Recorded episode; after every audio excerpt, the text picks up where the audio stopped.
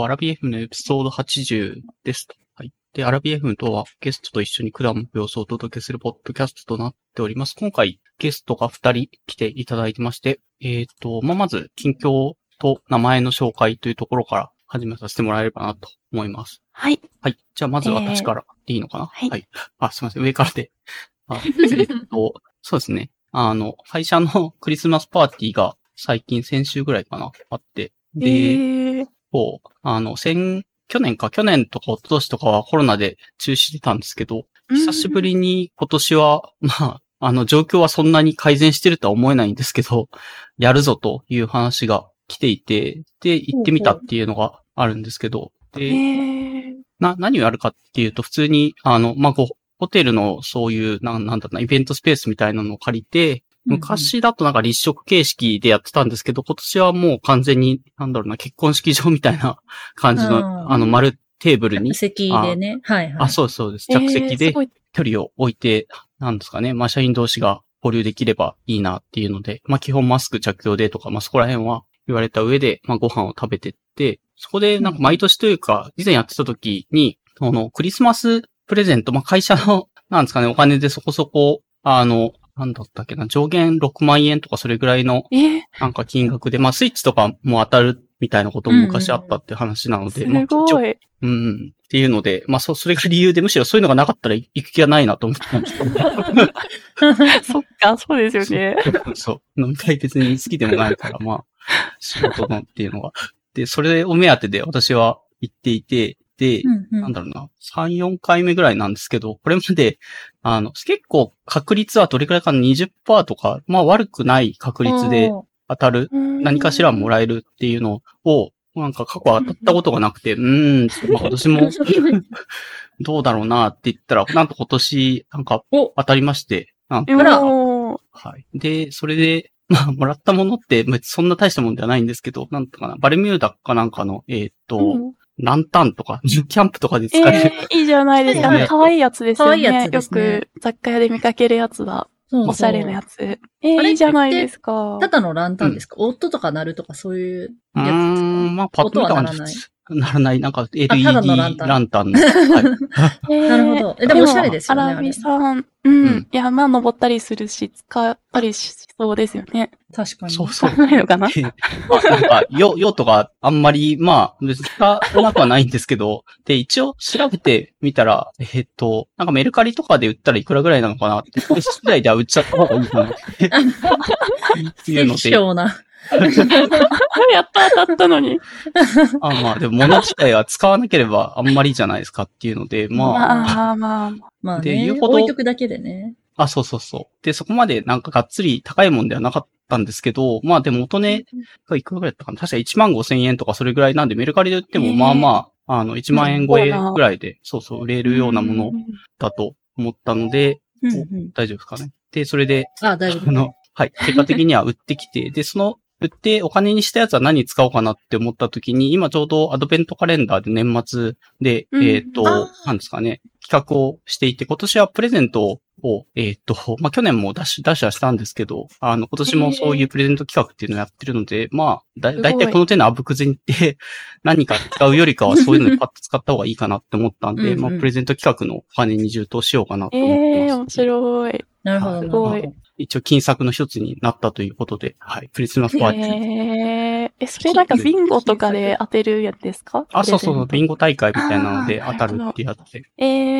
えー、はい。というのが近況ですね。はい。アラビです。はい。じゃあ、はいお願いします。はい。はーい。あ、あれか、じゃ様か。上からだから次、はい。汗様でいいかな、えっと、はい汗様です。えっとですね、去年の12月に、まあ、コモリンと結婚したんですけど、えっと、9月、今年の9月に、えー親族のみで結婚式をしました。と言っても、あの、まあ、結婚式っていう、あの、なんていうんですか、教会で、ダダダダーンみたいな感じで、入場ですみたいなやつ、じゃなくって、あの、ただ本当にドレスとタキシードを着て、えっと、親族でご飯を食べるだけの会に、汗様の希望でそうしました。でまあ、その後ですね、10月に、えっと、新婚旅行と、あとその結婚式の後取りで、あの、前取りじゃなくて後取りにしたので、後取りで、えっと、石垣島と沖縄へ、えー行きました。で、いいな いや、よかったですね。もう結構びっくりしたのがですね、やっぱ10月だから、もう本土の方は結構ちょっと秋が始まってきたかな、みたいな。ちょっと涼しいね、みたいな感じだったんですけど、あの、石垣ガチで暑くて、ああ、その、うなんだ。そう、真夏で、あのえ、真夏？真夏、そう、本当に真夏で、特に沖縄と石垣でもだいぶ違ったんですけど、石垣はね、本当に真夏で、あの、あへえ。もう太陽がもう近くにあるみたいな、すごい太陽が近いなっていう感じを 感じるぐらいの10。月で。そう、肌がジリジリそうなんだして、で、沖縄の、あの、なんていうんですか、本、本州じゃない、沖縄のなんだあれ。沖縄本、本島か本島、本島。本島はい。本島ですね。あっちの方は結構あのー日陰に入るとちょっと涼しいかなみたいな感じだったんですけど、まあ、石垣と沖縄だでも結構違うっていう発見がありましたね。へえ。はい。で、あのーまあ、ちょっと宣伝みたいになるんですけど、この新婚旅行の、あの、プランは大体コモリンがやってくれたので、あの、そのことについてはですね、今度のそのアアドベントカレンダーあと、あの、あーアラビーさんのアドベントカレンダーはいはいはで書く予定だそうで、もう、はい、書いたら読んであげてください。コモリンはい見たい。長谷様のネイルのやつは見ましたよ。ああありがとうございます。面白かった。なんかす、ごいな行政書士の試験のこと書こうかなと思ってたんであ、すけど、そうそうそう。すごい、そう、うん内容がね、あの、なんかめちゃくちゃ長くなっちゃって、しかもあんま面白くなかったんで、ちょっと、ちょっとなと思って、最近ハマってるセルフジェルネイルのことを書きましたので、興味がある方はそちらもぜひチェックしてください。はいというありがとうございます。以上、アッサマの近況でした。すごいなんか、あの、すごい雑談を広げてしまうから、うん。今日はあれですね、終わりの時間が決まってるから、あんまり突っ込まないようにしよいや、いいですよ 突っ込みたいポイントがあったんですベルネイルの。はいありました。ツッコミポイントう。いや、ありました。なんか、こ、コモリンがあの、沖縄行ってた時のツイートで、うんここって、大抵帰ってきてから、なんか我が家がやっぱ一番だなってなるけど、今回ばかりは帰りたくねえみたいなツイートをしてたんだと思って。いや、それだけ良かったんだなと思って、石垣島が。いやーよかったですね。汗様もちょっとまた行きたいなって思える。え場所だったえいいなうん行ってみたいないやーよかったです。本当に。おすすめです。えーいいな。か自分も一回行ったことあるんですけど、なんか行った時がゴールデンウィークって休みがあるから、なんか何も考えずに、じゃあ石垣でも行くかって言って行ったんですけど、なんか時期がすごい悪くて、ゴールデンウィークの時期って台風が多分来るぐらいの時期になってて、自分が行ったら台風来ちゃって、あららこれ。帰れるのかなっていうちょっとなんかヒヤッとしたような 記憶があり、ええ遊び、遊びも行けない感じですよね、台風あると。うん、そうですね。うんせっかくね、か。ゴールデンウィーク楽しみに行ったんだけど、これ帰れるのかな？ただ不安になって帰っ、まあどうにか帰れあー帰ってきたっていう、あんまり微妙だったんですよね。あれ時期が大事だっていうのを学びました。そうですね。ななんかでも10月も結構台風来るかもって言われてたんですけど、うん汗様たちの時は、あの、全然ずーっと晴れてて、すごい運に恵まれてました。いや、よかったです素晴らしい。ね。よかったです。写真も撮れたし。うんうん。うんうん。まあ普段の行いの違いみたいな。こないが。行いが そんな、天気に出てきちゃう。行いが。まして悪いことしないどこ。あ、まあ、じゃあ次、お願いします。はい、えっ、と、ししゃもです。えっ、と、近況は、えっ、と、9月半ばに次男が生まれまして、あの、ひたすら赤さんをめでてる日々であります。赤さん はい。いけちゃん。でうんあけちゃん。いけちゃん。で、あの、夫が、あの、うん有給含めて4ヶ月ぐらい育休取ってくれてて、すごい。一人目の時よりもだいぶうんのんびりと過ごしてますっていう感じですかね。ちなみに、なんか一応ツイッター上での、なんですかね、うんあの、長男の、はい。なんですかね、ししゃ、しゃもくんじゃなくて、こしゃもくんか。こしゃもくん。はい。で、次男はいは、え次男は小枝くんになりました。小枝くんに。あの、夫の名前が丸太っていう名前なので、あの、小枝くんとね、そのうち大きい丸太になれよっていう意味でね、小枝くんにしました。まるはいまるちゃんもじゃあ過去は小枝だった可能性があるってことなんですね。そうだね。大きく育って。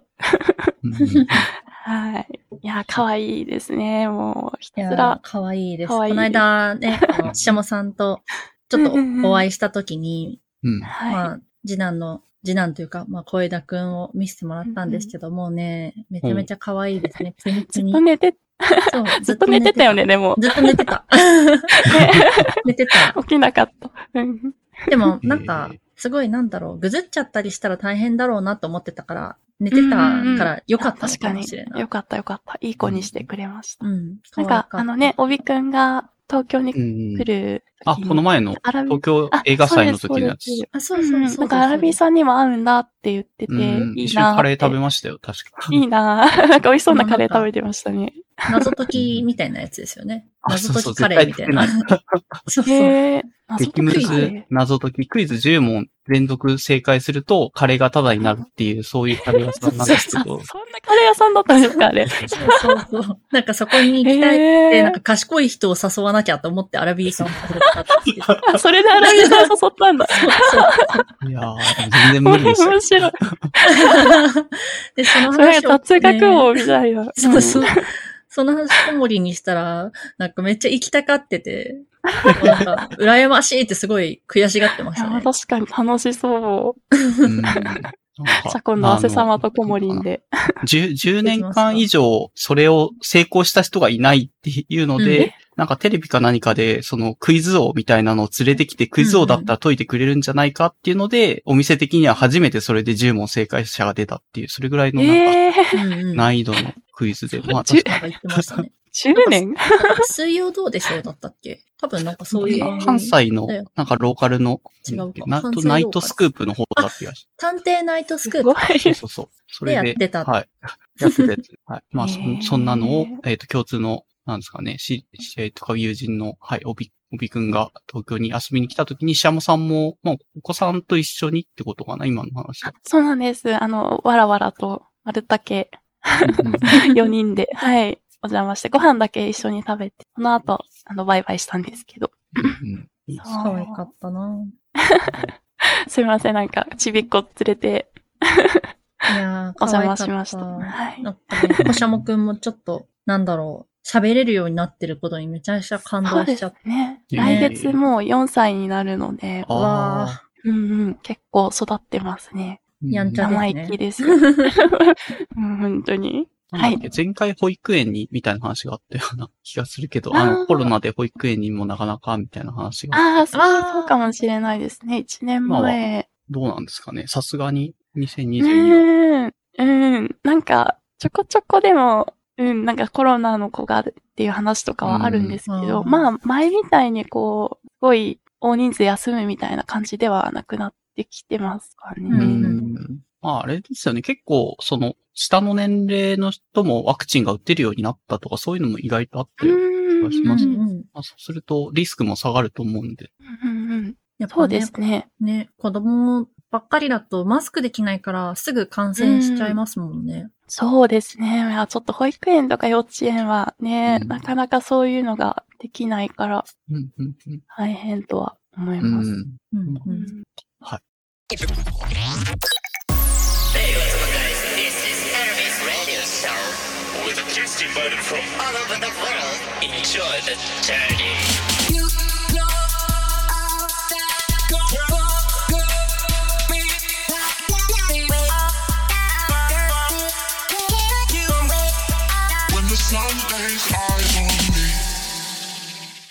まあそんな感じで、えっと、まあ一応かなりぴったりぐらいな感じではあるんですけど、1年ぶりに、あの、うん。アセサマシチャモさんに来ていただいたというので、はい。で、今年も、ね今年もいいのかな？同じテーマで、なんかち、あの、はいなんとなく勝手にこのアセサマシチャモさんと1年の締めくくり漫画の話をしたいっていうのが気持ちとしてあって、勝手にテーマをカッと決いや、めちゃってるんで。嬉しい。いいですね。いやありがたいです。なんか私も去年、あの、おすすめしてもらったやつを、年末のお休みの時に、あの、買って、あの、読みながら、年末年始過ごしたっていう、あの、いい休みだったので、今年も二人のおすすめを、あの、買って、休みの間に読もうかなって思ってます。ああ、そうですね。自分も、なんだかな、シャモさんが 去年お勧めしてくれた東京日頃はかなり、あのあー自分の中でも刺さっ刺さって読んでたんであーよかっ、たいい漫画だなっていう。2巻もね、すごい良かったなって。いや、よかったですね。よかったですね。はいあれはアラなんかビーさんがおすすめしてたイムリを読みました。ああ、ありがとうございます。タイムリー。いいかがですか？すごい。よかったですねうんよ。汗様に刺さったのであれば。好 好きなキャラクターとかやっぱできました？なんというか。え？あんまりでも好きなキャラクターとかでは見てなかったかもしれないです。ではないなるほどはい。うーん。なんかみんなか、なんだろう、うんみんな自分の使命をね、全うする人たちで、すごいなっていうふうに。いやなんか、うん久しぶりに対策を読んだ感じしました、なんか漫画で。わかります。うんな結構最初よ、難しいなと思ってて、うん。覚える単語とかも結構多かったし、世界観に馴染むまでが難しいなと思ってたんですけど、だんだんそれ、なんだろう、いろんなことが分かってくると、うん。え、この後どうなっちゃうんだろうみたいな、ヒヤヒヤ感っていうか、あと、うん。なんかやっぱりその、なんて言うんですかね、まあ差別みたいな、うん。なんか階級のそのなんか仕組みみたいなね、のが。ちょっとなんか現実世界とも被るところがあるんだろうなっていうのが。あって、いもうなんかすご、すごい漫画を読んでしまったみたいな気持ち。本当そんな感じでした。うん。自分もリアルタイムで連載して終わってないところで、これからどうなる、最後どうなるんだっていうのを見て、やっぱりすごい楽しんでやってたんで、うん。まあ一気に読めた方がそれはそれで、それ楽し、それはそれで楽しいな、もちろん思うんです。うん。いや、よかったですあと、自虐の歌もすごい良かったです。あ、よかったです。うんうんあれもね。あれうん、結構泣きましたね、よ私。あ、さんも結構泣きました。うーん、なんか、改めてこう、人の人生を勝手に評価するんじゃないよって、こう、うん自分にね、ガツンとなんか言われた感じで。あれ、始まった時のあの4コマでああいう終わり方になると全然予想しないじゃないですか。本当ですいや、本ね。当、うんうん嘘でしょってなりますよね。あのう、んアラビーさんからのあの熱いおすすめがなかったら、多分、ああの、うん、読み切ってないかもしれない 最初だけだと、な、そんなでも、ただなんか暴力男が出てきて、ちょっとギャグ、ギャグテイストの4コマが続くだけでなんだこれって感じかもしれないんですけど、うん最後の走りっぷりがすごいんだ。どこ、どこで書いてる人も気づいたんだここの物語はこういう裏があるみたいな、うんどこで気づいたんだろうなっていう、うんあの最後のあそこら辺の流れっていうの。ううんん。なんか最初からこうするつもりだったのかなみたいな。ああ、うん確かにね。どうなんだろうみたいな。いやー、書いてるし、なんか見えてきたんじゃないのかなって、なんか、そういう瞬間がなんかクリエイターとかの人ってあねるのかな。人生が見えてきたんですかね。そうそう。ね。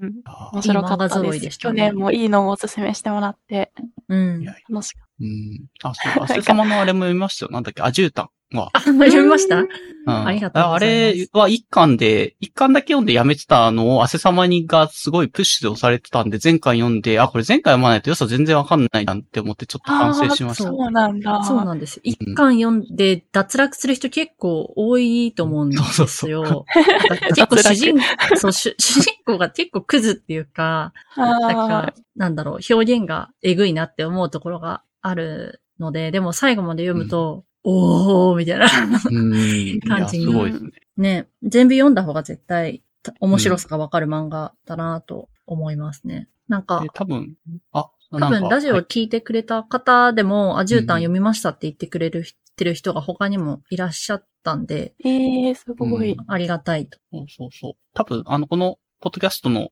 えっ、と、ココホスト、まあ、一緒に、あの、ホストもやってくれてるピジェさんとかも、あえっ、と、そうですがっつり、そうそう読んで、えっ、と、うんうんあの、汗様のおすすめで、あんまり漫画、それまで読まなかったけど、ああいう面白い漫画もあるならって言って、2022年からちょっと漫画もたしなむようになったっていうので、なんか、ありがたい。素晴らしい。ちゃんと、おす、レコメンドが届いてるっていうのがいいなといや、嬉しいですね。嬉しいです。本当にだか。らまあ、そんなところで、一応、なんかこの DM でちょっと、あの、やりとりして、このポッドキャストの収録前にっていうのの最初のところでちょっとみ、ま、間違っちゃったなと思ったので、去年おすすめしたやつじゃないやつを今年おすすめしなきゃって自分なんか意気込んで、あの、コメントしてたんですけど、別に去年おすすめしたやつをもう一回こうやってちょっと振り返って話すのも、なんか全然、あの、ありだなとも思うので、もしなんか思いついたのがあったら、そういうの挟んでいければいいかなと思ったりはしますね、今年のはい。紹介含めて。はい。はい。で、じゃあ最初からでいいですかね。この、これを多分去年の、あの、ショーノートから勝手に引っ張り出してきて、去年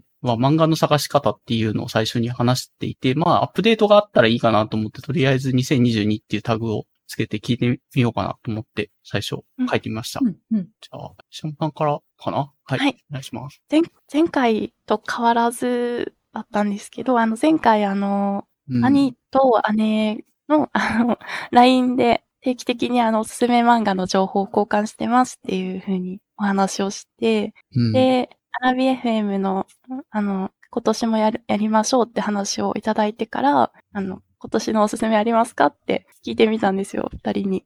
うんで、そしたら、なんか、何個かあげてくれました。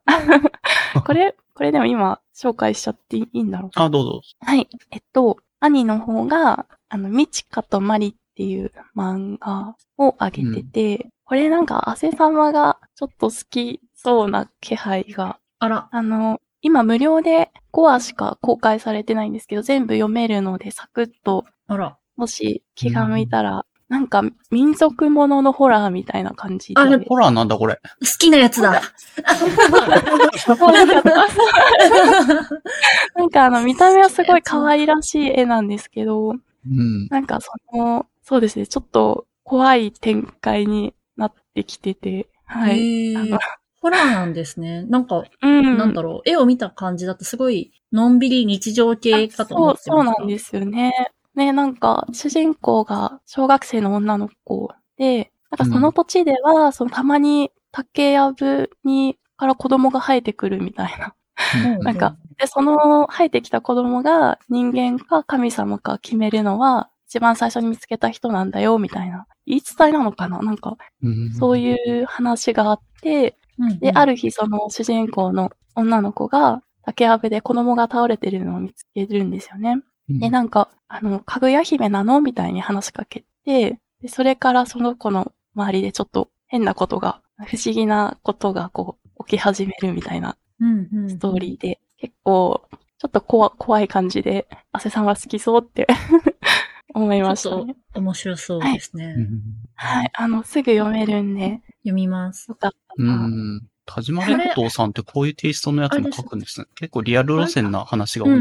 かと思ってたんです他けど。にも、他の読んでらっしゃるんですかアラミーさん？そうですね。水は海に向かって流れてるとかも、はいうんうん、読んでて、まあ映画化するって書いてある。あ、なんかそうねね、うん。えー、私他の読んだことなかったので、なんか可愛い絵だなって思って見てたら、えうん、怖ってなってます。結局でも、まだ全、全貌はわからんって感じですかね。これ連載中。そうですね、まだ始まったばっかりな感じなんで、うん。んでもなんかひ面白そうな気配を。うんうん。はい。はいで、兄のおすすめのもう一個が、あの、うんスキップとローファーっていううん漫画。ね、これがね、あの、すごい面白かったです。これおすすめしたいんですけど、昨日だったかな？ししゃもさんがツイッターで書いてて、なんか、うん2巻まで無料だったんで読んだんですよ。うんうんありがとうございます。うんそう。なんか、あの、山下智子さん、異国日記を書いてる作者さんが、うん。うん今年好きってなった漫画ですってツイートの中に、このスキップとローファーを上げてて、うんうん。なんかあの、高校の、その時にあの、試し読みしたんですよ。高校のなんか、青春ものっぽいなって思って、その時は なんか、あの、うん特に興味惹かれなくて、そのまま、あの、試し読みだけで終わっちゃったんですけど、その兄がおすすめに入れてたんで、ちゃんと、うん。あの、買って読んでみたら、あの、すごい、すごい良かったなっていう。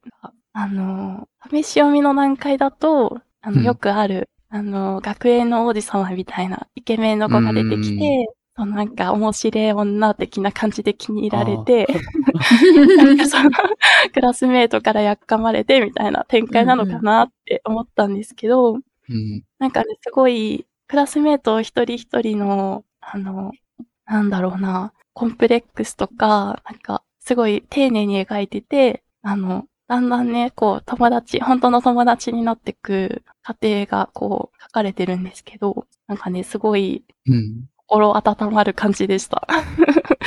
あの、主人公の女の子がすごい、なんかひたむきで元気もらう感じですね。うんうん、ああ。そんな、あせ、あせ様はどう、どうですか ?2 巻まで読んだ感じ。あ、でも結構なんだろう。本当に主人公の女が面白い女なんですよ。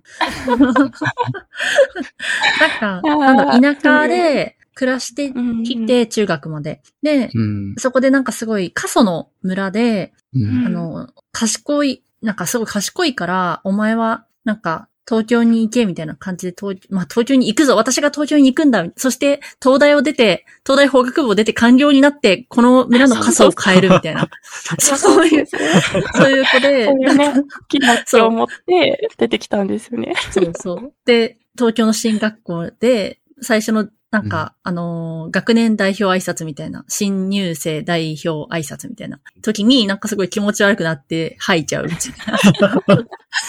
全校生徒の前で吐いちゃって、そうそう。初日からあ吐いた人だみたいになっちゃう。吐いちゃ吐いた人、あ、吐いた人みたいな感じになっちゃって、馴染めないのかみたいな思ってたけど、その、うんあの、くがかっこいいイケメンの男の子もいいることによってなんとか馴染み始めるみたいな感じなんだけど、でもその男の子がイケメンなゆえに周りの女の子からちょっとやっかまれて、しかしそのやっかみをその女の子がなんか接することによってなんかちょっと、そのやっかんでた女の子もちょっと自分のコンプレックスと向き合ってみたいな。えうーん結構なんか、丁寧ですよね、描写が。そうですね。メインで仲良くなる女の子4人いるんですけど、主人公含めて4人の女の子がいて、あの、すごいね、関係性がいいいいですね。今、うん7巻まで出てて、うんあの、6巻、7巻とかすごいいい話が、ちょっとじんわり来ちゃうような、うんなんかね、どんどん仲良くなっていくんですけど、みんなが。うんう。うんん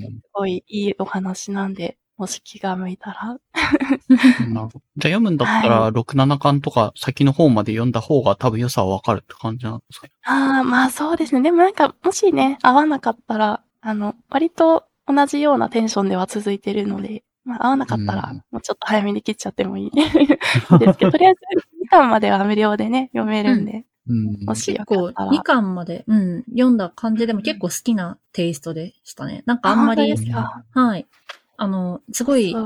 恋愛が強すぎる感じがないっていうか、あのちょっ、とね、恋愛強すぎる系の学園もの、ちょっと、もう見る気になってない。そうそうそう。いや、めっちゃわかります。そうなんですよ。だから、そうだ。うんなんか恋愛系だったらちょっとダメかもなと思ったんですけど、2巻まで読んだ感じだと、そうでもないなって思って。そうなんですよ。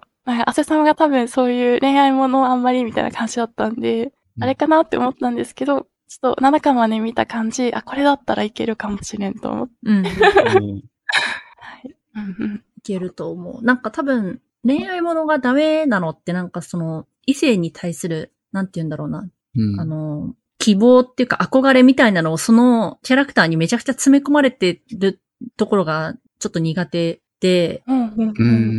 それ、その点で、その、まあ、いわゆる王子様みたいな男の子うん。にも、ちゃんとうん。コンプレックスとか、そのダメな部分みたいなのがある。ちゃんとあって人間として、なんかキャラクターさ付けがされてるところが、まあ、まだ見れるところなのかなっていうのは。あ、そうですね。主人公の、あその王子様的な子が、一番なんかちょっと、なんだろう、こじ、こじらせてる、うん うん。あそうなんだて言えばいいんだろうな。こうん。なんなんか、か、差に構えてる。るっていうか。うん、無意識にちょっと距離を置いてしまうような、ちょっと、そうですね、うん学で。うんなるほど。そんなに完璧人間ってわけでも全然なくて。全うん全然そんな感じじゃないですね。そう、なんか、少女漫画の恋愛ものってなんか違和感が、こんなことあるかなみたいな。こんなこと言う 言うかなみたいな。うん。なんか主人公だけすごいいい子で、周りのなんか女の子とかがすごい嫌に、嫌なやつ、なんか際立たせるために、うん、なんか、当て馬にされる女の子とかがかわいそうだなって思って、うんいや、わかりますね。読んでるんですけど、うんうん。そう、なんかそれがちょっと、うーんってなっちゃうんですけど、これはね、すごい、一人一人の話をちゃんと書いてるね、うん、リアリティある感じでうんうん。面白いです。ええ友達たちもみんなはいめっちゃ個性バラバラでいいですよね。うんうんうんうん。いそうって感じの友達が、そうそう。でそこで仲良くなるんだみたいな、結構みんなバラバラすぎるキャラクターで仲良しグループになってるのがいいですね。じゃあ、えっと、つ次、次っていう感じな、はあの、お、お姉さんの方。ああ、あ姉の方は、うーんと、姉が挙げてたのは、そのスケッチっていう漫画、ここれあの、いいつかティファニーで朝食をとか書いてた、牧博地先生のうん。やつで、これはでもちょっと私まだ読んでなくて、あの、え載せてくれてたから一応試しでちょろっとは読んだんですけど、完全にスケボーの魅力を語るうんうんうん漫画みたいな感じですかね。あ、。そうなんだ。なるほど。多分あの、私、女子会の、うんあの、うん描写が出てきたら辺で、ちょっと一回読むのやめちゃったんですけど。あ結構最初の。そうそう、なんか、あの、この人たち本当は仲良くないだろうな、みたいな集まりを、あーはい。なんかちょっと一旦、今度読もうって思ってやめちゃった。まあ主人公はそういうのでもやもやしてなんか面白いことないかなっていうなんか感じで、そこで急にこうスケボー少女みたいなのが雑草に自分のなんか目の前に出てきて、あ、かっこいいじゃんって言ってっていう話、まあちょっと僕も一巻をとりあえず読んだぐらいなので、えー、ああ、その、結構その、なんかね、年配の人が始めるには若干恥ずかしげのあるスポーツにスポット当ててるような話なんじゃないのかなっていうのが最初の、まあ一巻分のスタートかなと思って見てました。これからどうなるのかわかんないですけど。はい。ちょっと面白そうに聞こえてきました。無料で読めちゃうんですね。あ、そうなんだ。あ、そうなんですかなんか今、ヤンマがウェブで無料って書いてあるから。すごいですね。うんなんか、全部無料。そんな？ちょっとじゃあ、後で読んでみようかな。うん。はい。あと、姉が挙げてたのは、平休みっていう漫画ですね。うん、うん、うん。うん。なんかでも、あの、二人とも、今年はなんか、強烈な漫画には出会えなかったなとか言いながら、あの、挙げてくれた感じ。あの、うん。あの、女の園の星3巻めっちゃ面白かったね、みたいな。ああ、面白かったですね。うん、面白かったですね。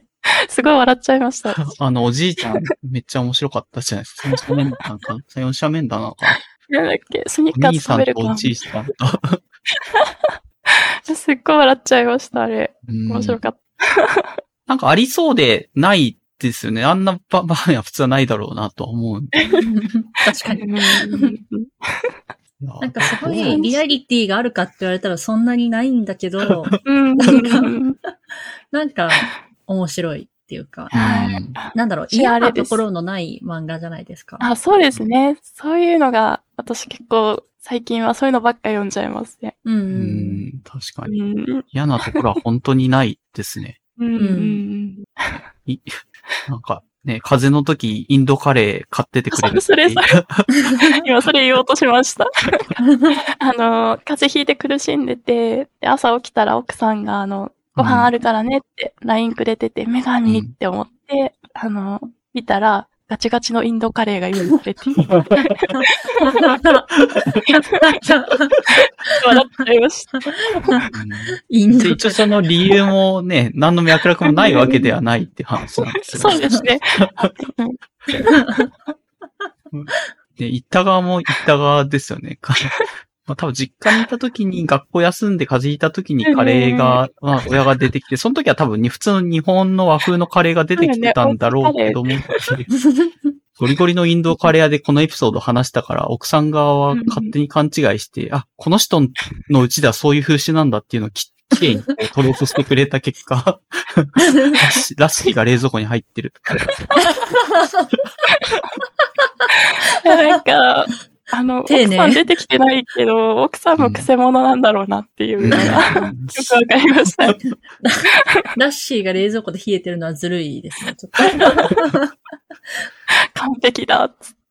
うんいやそうなんだよな あ。なんかなさそうなんだけど、でもある、もしかしたらみたいなのを思わせるのがすごいうまい。そのラインの取り方がうまいんですよと。ね。うん。そうですね。現実はここまでだろうの、ちょっと、ちょっと超えてるぐらいのところで綺麗に乗ってるからな。うん。うん。うんいや、すごい。今年一番笑ったのはやっぱ、それかな。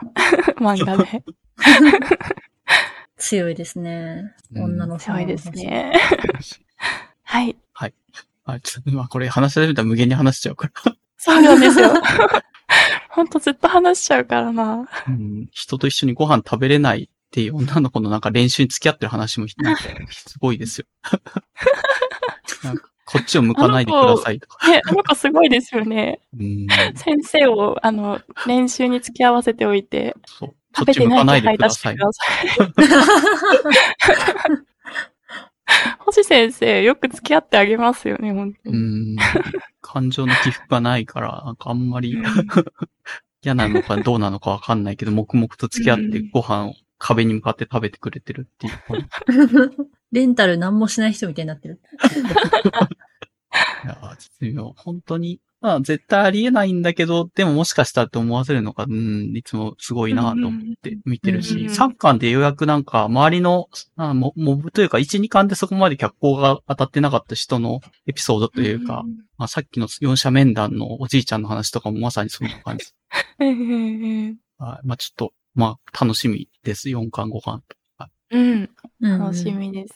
はい、すいません。じゃあ次、アセ様お願いします。はい。えっ、と、漫画の探し方？で、うん。前までは結構、なんて言うんですかね。もう普通に、まあ、ツイッターとか見て、面白そうな漫画、おすすめとかあったら読んでるみたいな感じだったんですけど、最近なんかもうそういうのもしないで、なんか LINE 漫画っていうアプリがあるんですよ。LINE が出してるアプリなんですけど、そこうで、ん。なんか手当たり次第気になった漫画を読んで、で、合わなかったら、まあ即やめて、あったらそのまま継続して読むみたいなことをやっています。で、まあなんかシステムとしては、一、まあだいたい、だいたい多分1日1話読めるみたいな感じで、うん。無料で1日1話読める。で、なんか次の日になったらまた1話読めるみたいな感じでこう、うん。まとめてざっとは読めないんですけど、うん。毎日読み続けられるみたいな感じ。でものによっては、まあ、最後まで読めない作品とかもあるんですよ。イムリとかは確かそうで、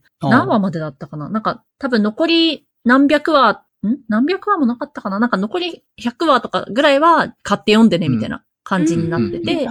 で、はい、ここまでは無料で読ませますよ、みたいな感じのやつになってるんですけど、うんうんで、最近それでちょっとちょいちょい漫画を読んでいて、で、なんだろう、汗様結構、あの、ホラーとか、なんか胸くそ悪くなる漫画とかが好きで、結構そういう漫画を多く 読んできてるんですけど、感じております。はい。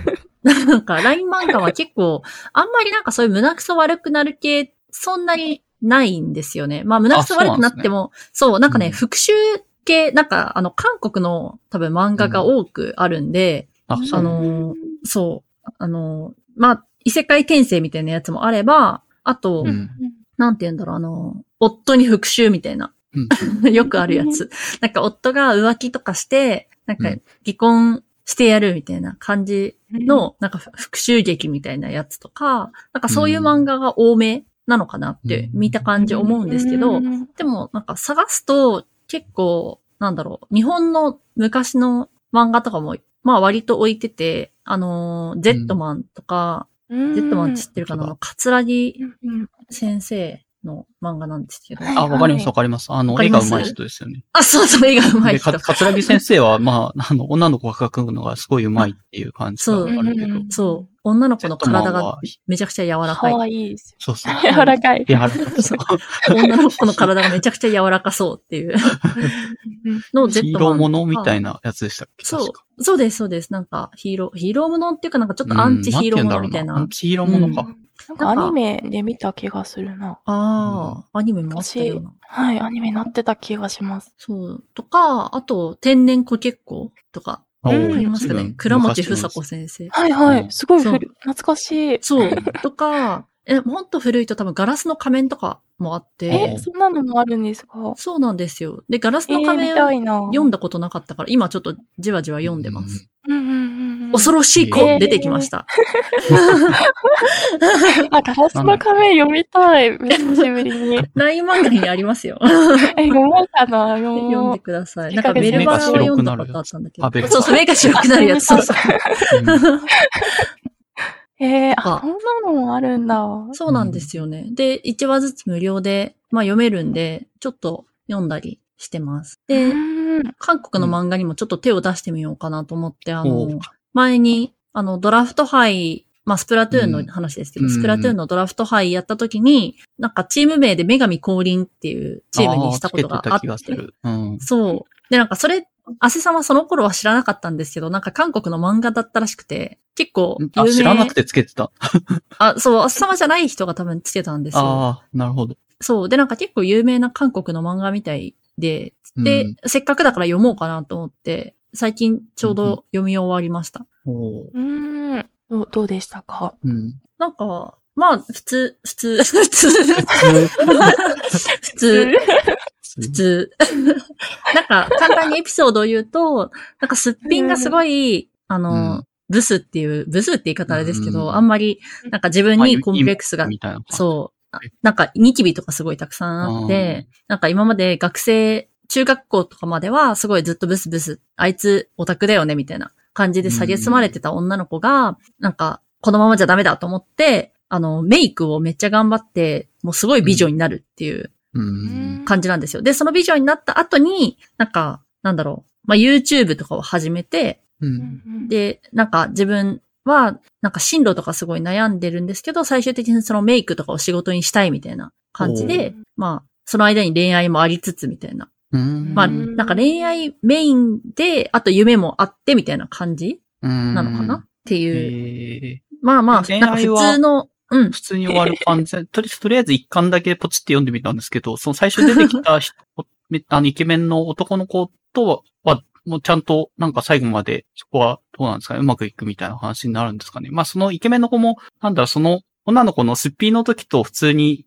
バチバチに化粧してる時と両方見た上でなんか、化粧してる時よりすっぴんの時の方がなんか対応がいいみたいな。ななんだろうあそんな感じのはいはいはい入りだった気がするんですけど。あ、あ、でもそんな感じです。なんか、ああ。その、主人公の女の子が、なんか、うん汗様と似てるんですけど、ホラーとかが好きなんですよ。うんスプラッタみたいなのが好きで、で、そのなんかレンタルビデオ店でそういうのをその借りてて、うんで、なんかすっぴんの状態で、なんか、そのレンタルビデオ店で借りてたら、そこ、そのなんか学校のイケメンの男の子とそこで出会うみたいな。で、うんでもすっぴんで会っちゃったやばいみたいな思ってたけど、すっぴんとあの、普段の化粧した顔が違いすぎて気づかれてなくて、うん。で、なんか、まあ、お互い趣味も、その、合うし、なんか、友達みたいになってて、で、なんか最終的にはその男の子と、まあ、あの、いい感じになって終わるんですけど、なんか途中で、その、同じ学生時代の友達の、なんか、男の子が一人いて、その男の子とも、ちょっとなんか三角関係みたいになって、っていう感じですね。なるほどな。いでも確かにその、主人公の女の子がやっぱり自分の外見にずっとコンプレックスがあるっていうのが途中でなんか、そのコンプレックスを乗り越えるみたいな出来事があったり、あとなんか YouTuber、結構有名な YouTuber になるんですけど、その YouTuber のなんか他の有有名 YouTuber とのこのなんか対立みたいな感じになって嫌がらせを受けたりとか。うんするっていう、なんか結構なんか今時のうん女の子の漫画って感じなんですけど、まあ別にふ普通です。普通です。厳しい。評価厳しいな。最後まで読みましたけ普ど、まあ、まあ、普通でした。なるほど。いや、すごい正直で。まあ、少女漫画だなって感じでした。なるほど。はい。じゃあ、えっ、と、じゃあ次に、えっ、と、アラビー自体が今年は、今年っていうか、まあ去年も一応やってはいたんですけど、この漫画がすごいっていう、その時、イニシエのというか結構、どうさ、十何年以上続いている漫画雑誌、宝島社とかが出してる漫画雑誌があって、基本的に年末12月に出てきて、その1年間の間に、えっ、と、アンケートひたすらいろんな人に取るみたいなんですよね。まあ、あの、全然、あ特にセレクションをかけずに、だ取って、そのアンケートから、多分ポイント制で順位を決めるみたいな感じではあるような、なんだろうかな。えっ、と、漫画雑誌。で、それで1位になったやつが、まあ多分そのみんながお勧めしている、その1年のナンバーワンみたいな感じで、まあわかりやすいっちゃわかりやすい雑誌があって、それを今回ちょっと、あどんなもんかと思って見てきましたっていうところですね。で、一応、なんか、あの、ざっくり印象なんですけど、なんとなく、なんか以前よりは、なんか多様性配慮、その、なんかジェンダーの問題だったりとか、なんかエイジズムの問題であったりとか、まあそういうルッささっきの、まあ見た目の、なんか美うん。美男美女みたいなルッキズムの話であったりとかっていうような、基本的になんか多様性に配慮されたような作品とか、で、あとまあそれと関連して貧困とか格差とかそういう社会問題みたいなのを扱ってそうな、ううんんと話が多かったなっていう、その、ランクインしてたものにはっていう気がしました。で、個人的に、まあなんか普通になんかジェンダー系の漫画なんでしょうみたいなパッと見ると女の子がいる場所はっていうのも、えっ、と、そのランクインしてるやつの中にあって、まあ、石川県の、あの、なんですかね、結構その女性の立場が弱めな国で、なんかどういう、まあそこの国でもやっぱり、あの、最近はそういう、なんですかね、あの、平平等というかもうちょっと女性の権利とか、なんか自由にっていうような雰囲気が若い世代にあるんだけど、その上の、なんですかね、あの、まあ昔の世代の人たち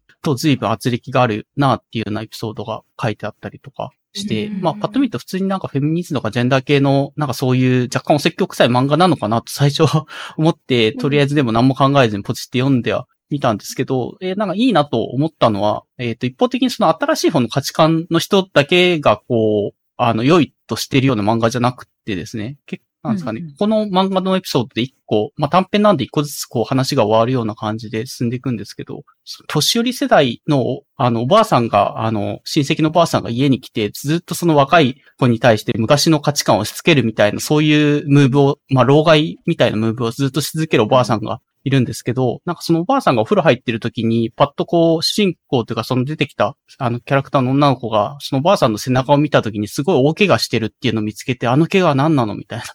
感じになって、で、いろいろこう掘り下げていくと、そのおばあさん自体は、その昔の価値観で育てられちゃってて、こう、なんですかね、父親から女の子なんか字、字なんか読めなくていいんだっていう結構厳しい、あの、うんあの、なんですかね、教育を受けて、そういうので字を教えてもらわないです。あの、大人になって、で、やっぱり親の決めた人と結婚してみたいな、そういう、本当昔ながらの人生を歩んだおばあさんだったんですようん。で、結局字が見えないことで、なんですかね、あの、看板とか見えないじゃないですか。こっちに来たら危険だよとかって読めないじゃないですか。やっぱりこう。うんで、それで危険ってか看板が掲げられてた橋を間違って渡ってしまって、それでおばあさんは、あの、なんですかね、体に大きな傷を負ったっていうような過去が話されてて、うん。やっぱ、恥ずかしい。字が読めないことを、やっぱり恥ずかしいと本人は思ってはいるけど、でももうそういう生い立ちって、あの、うん今更どうしようもないっていう、なんですかね。なんかやっぱ奪われてしまったんだな。でも奪われてしまったその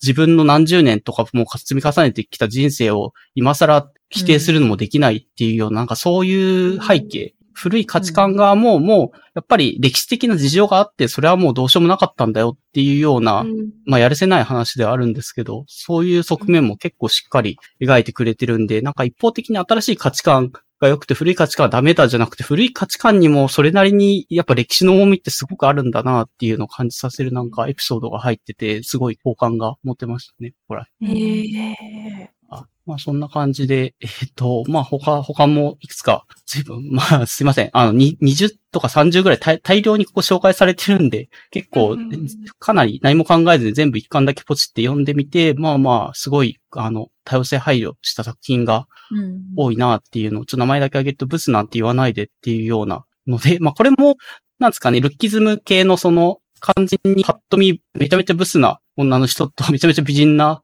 人とっていうのが二人出てきて、で、これまでの感じだとそのブス視点で全部描くのかなって思ったんですよ、最初見たときに。あの、ルッキズム批判みたいなことをするんだったらって思ったんですけど、両方の視点をこれもやっぱ描いていて、その、ブスですごいその、学校、学生の時にどんなにひどい目にあったか、ただでもそれに対してこう、この主人公自体は負けない、負けじと頑張ってこう自分なりに自分自身を認めてこう、うまくこう生き抜いてきて、まあ今どうにか生活してるみたいな面があって、で、そこで、あの、いじめっ子の代表格みたいなのが、この、なんですかね、もう一方の主人公の美人側の人なんですよね。で、第2部みたいな感じで美人側の視点が始まって、なんかその学生の時に、その美人側は美人側ですごい苦労してるんですよね。こう、あ好きでもない人に言い寄られたりとかしてて。です。ただ、その中でふと目をやると、学校の中にものすごい、あの、パッと見あんまりこう見た目は良くないけど自信満々に、なんですか、日々を生きてる。あもう、もう一本その、ブサイク側の主人公がいて、それをすごい羨ましいなって言って見てたみたいな、そういうエピソードとか紹介されてて、だこれもなんか片方だけじゃなくて両方の視点で、で、両方やっぱりこう、ね、あお互いの信念があって、な見えてる世界も違くてっていうので、なんかそういうのを、なんか一方向だけで、なんか断罪してるわけじゃなくて、両方ともやっぱ大変なんだなっていうのがなんかわかる感じで描いて、すごい面白かったですね。うん。ちょっと、これもまあうん、はい。ごめんなさい。さっきあげたあの、スキップとローファーって漫画も、うん。あの、そういうストーリーがあったなと思って、ああ、あの、うん。すごい可愛い、誰が見ても美人っていうようなクラスメートの子と、あの、なんだろう、地味めな女の子が仲良くなるんですけど、うん。なんか、美人の子は、相談することもできないんですよね。その、うん。自分がうん。美しいから起きる問題とか、そういうのを話すことがもうなんか嫌味にと取られたりとか、はい、でも、でも、なんか綺麗なんだからいいじゃんみたいなう。うんんうんうんそう感じになっちゃう経験を、でなんかすごい孤独といえば孤独にこう、うん。として、でもその、あの、友達、地味、地味めなっていうとあれですけど、うん。友達は、そこにね、気づい、気づくんですよね。なんか、うん羨ましいなって思ってたけど、って、でも辛いよなっていうことに気づいて、そう。なんかそういう、そこのシーンがすごい好きだったんで、ちょっと今言っちゃったんですけど、なんか、いやいや、ありがとうございます。もう両方の視点って、う。うんん。描いて、な、どうなんですかね。ん。昔よりは、やっぱりいろんな視点をちゃんと描く深みがと、なんか出てくる、ね。てる漫画が増えたんだろうなっていうのをすごい読んでて。うん感じました。うん昔だったら一方向だけでヒーローはヒーローで終わりっていうのがなんか多かった気がしたんだけど、うんなんか結局それだけじゃ終わんないんだよっていう側面を必ずどの漫画も描こうとして、ああ、なんか表現の随分深みっていうのが昔に比べて出てきたなっていうのをなんか読んでて感じましたね、最近。うんうん。それってなんか、やっぱ、いろいろな、こう、ジェンダーの問題とかがうん取り上げられるようになってきて、なんか想像力が、あれですか、想像する人が増えたんですかね？ああ、逆にでもそれを書かないと、なんですかね、うんこう、う嘘になっちゃうというか、あんま響かなくなっちゃう、読み手に届かなくなってきてるんじゃないのかなっていうのもある気がしますね。読み手のリテラシーがどうしても上がってるんで、あの、自分の視点だけ読んでそれに共感すればいいや、じゃなんかなくなってきてるんだろうなと思ってます。確かにね。うん。で、逆に、なんだったかな、えっ、と、台湾の漫画とかもちょっと、その、ランキングに入ってて、それちょっとまだ上げてないんですけど、それを読んだ感じだと、それは結構本当純粋な、あの、むかなりベタベタな昭和の恋愛みたいなのを結構描いてる漫画で、なん。か日本じゃない、やっぱりちょっと別に遅れてるとは言わないんですけど、そういうのがそこまでじゃなくて、本当に、あの、女の子が散歩下がってみたいな価値観でまだやってるような感じ、雰囲気で国としてはまあそういうのがストーリーとして、まず、まずそこら辺スタートでやっていくようなのが良しとされてるのかもなっていうのをちょっと、あの、やっぱりその社社会側というか国側がどれだけしこう、漫画読んでる人自体のなんか成熟度によって作品の描かれ方も随分変わるんだろうなっていうのをちょっと思います。ええ面白い。なるほど。あの、あの、台湾の漫画とかも入ってるんですね。この、この漫画がすごいって。なんだかな、緑の歌っていうのが確かその台湾漫画として描かれてて、でも緑の歌自体は別にその純愛、かなり純愛をしっかり書いてはいるんですけど、でもうんまあすごいよく書けてるし、あの、まあ村上春樹とか、なんかその、なんだったかな、あの歌手の人とか、そういう一応現実のなんか日本のそういうなんか文化がすごい台湾っていう国に食い込んでるんだなっていうのが、なんかわかる感じで描かれてるので、ええ日本人から見ても、はあ、非常にこう、興味深いというか、うんいい漫画でした。うんうんはい。まあ、そ、そんな感じで、えっと、まあ、この漫画すごいっていうのをランクインしてるやつ何も考えず一巻だけポチってざーっと読んで見た感それはすじ。ごいですよね。ね前回も話した気がするけど、アラビーさんのその、とりあえず買うスタイル、うん。すごい。いやーいやーでもやっぱ読んでみないと、なんか、表紙とタイトルだけでやっぱ何もわからんなっていうのがあるので、うん。最低限何かコメントするんだったら、こう、読んでみようかなっていう。んで、全部やっぱり当たりが当たり1位とかに上げられてる作品もなんか自分的にあんま刺さらんなとかっていうのもやっぱりあったりはしたんで、うん。むしろあんまりランキングとか気にせずざーっと上げられてるのを買って読んでみると、なんとなく見えてくるというか、ああ、自分の好きなものももちろん見え、ありますしっていう、あの、今言ってたような、なんか若干その世の中の求めてるものっていうのが変わってきてるのかもしれないなっていうのも、あの、うん感じられたっていうのが印象でしたっていうところです。面白い。うんあと、まあ、そんなところで、えっ、と、まあ、全然上げてると多分時間が伸び伸びになっちゃうので、まあ、それ2作品ぐらい上げて次に行こうかなと思いますが、大丈夫ですか、はい。はい。はい。で、えっ、と、次が、あれか。あの、これ、結局あんまり、去年漫画を読む環境っていう話を多分電子書籍で読んでますとかっていうのをしたと思うので、まあ、ちょっとしたアップデートの話しようかなと思ったんですけど、あんまり去年とそこまで変わってないっていう感じですかね、これ自体。そうですね。自分は、うん、もう電子でばっかりうん読んじゃってます。足様ですね。あんまり、うんあんまりってかもう紙の本を全然買ってないですね、今。う。うんん、まあ、かさばりますし、漫画は特に電子書籍と相性が良いっていうのはそうなのでっていうので、うん。まあ、うんまあ、ある程度もう今揃ってるので、別に漫画読めるしなっていうのでいいとは思うんですけど、ちょっとあえて、やっぱりこう、もう少しなんかプラスアルファがないかなと思ってて、e インクの端末が随分、去年とかも多分出てはいたんですけど、一応今年の2月に出てたのが、Kindle Scribe っていうのが出ていて、それは e インク端末なので目にすごい優しい紙のなんですかね、ものと同じような感じで、で、昔は結構もっさりしてページ送るのが若干遅いなとかって不満点がありはしたんですけど、そういうのも随分最近は改善していって、まあ字も、あの、書けるぐらいになってきたっていうので買ってやってみて、うん。まあまあ使い勝手は悪くはないような気が良さそうでした。ブログを拝見しましたが。いいなと。感じで。うん。まあ、この手の、なんか、本読む系の端末は一応一通りそういう新しいっぽいのが出たら試してみたいなとは思ってるので、はい。まあうん、多分これ、欠点を上げるとするとちょっと重いっていうのが多分唯一欠点じゃないかなって気がしました。あー 600g ぐらいあるんで iPad と実質同じぐらいの重さが実はあって、まあ質感はいいんですけど、金属のなんかメタリックなやつで、まあその分なんか重くなってて、もうちょっと軽量化したら完璧なんだけどなって思いながら、はい。うん。転がりながら読んだりしたら腕疲れるやうーん、そうですね。ちょっと重いなーって感じでしたね。つ。うーん。なるほど。なるほど。うんまあ、他の、えっ、と、富士通が出してるクワデルノとか、えっ、と、な、何社かあるんです。一応3つぐらいがこう、あの、この手の e インク端末で、えっ、と、抑えるべきっていうのがあって、そのうちの1個がこの Kindle Scribe で最近出たっていうので、買ってみて試してみたっていうのがあるんですけどうん、なんかメメイトパッドだったかな？あの、中国の、すいません、メイトパッドペーパー、ファーウェイだ。ファーウェイが出してるメイトパッドペーパーっていうのがあって、結構聞いてる感じだとそっちの方が評判がいいかもなっていうのを最う近のはい。この手の端末のやつ、評価みたいなのを見てると思ったりとかしていて、うん。まあまあ、ちょっといろいろ試してみて、ちょっとまだベストは見えないけど、とりあえず、とっかかりとして使ってみましたっていうのが自分のアップデートって感じです。うーん。うん。はい。というところで。うん。はい。じゃあ次行きましょう。じゃあ、はい解決編からかな？はい。お願いします。あ、今日はあれです。歌手はしなくていいあいいですか？しましょう。確かに。しましょう。しましょう。しましょう。はいまたタイミングがないやつ。ここに行くとまた長い話になりそうだなと思って。確かに。ナイスアシスト。はい。おお、いいよ。音。私はあの、はい。ミルクたっぷりのカフェラテを飲んでます、今。開けました。セブンイね。レブンの。いいですね。ちょっと糖分が欲しい。水道水飲んでますね、こっちは。水道水なんですね。しかも水道水なんですね。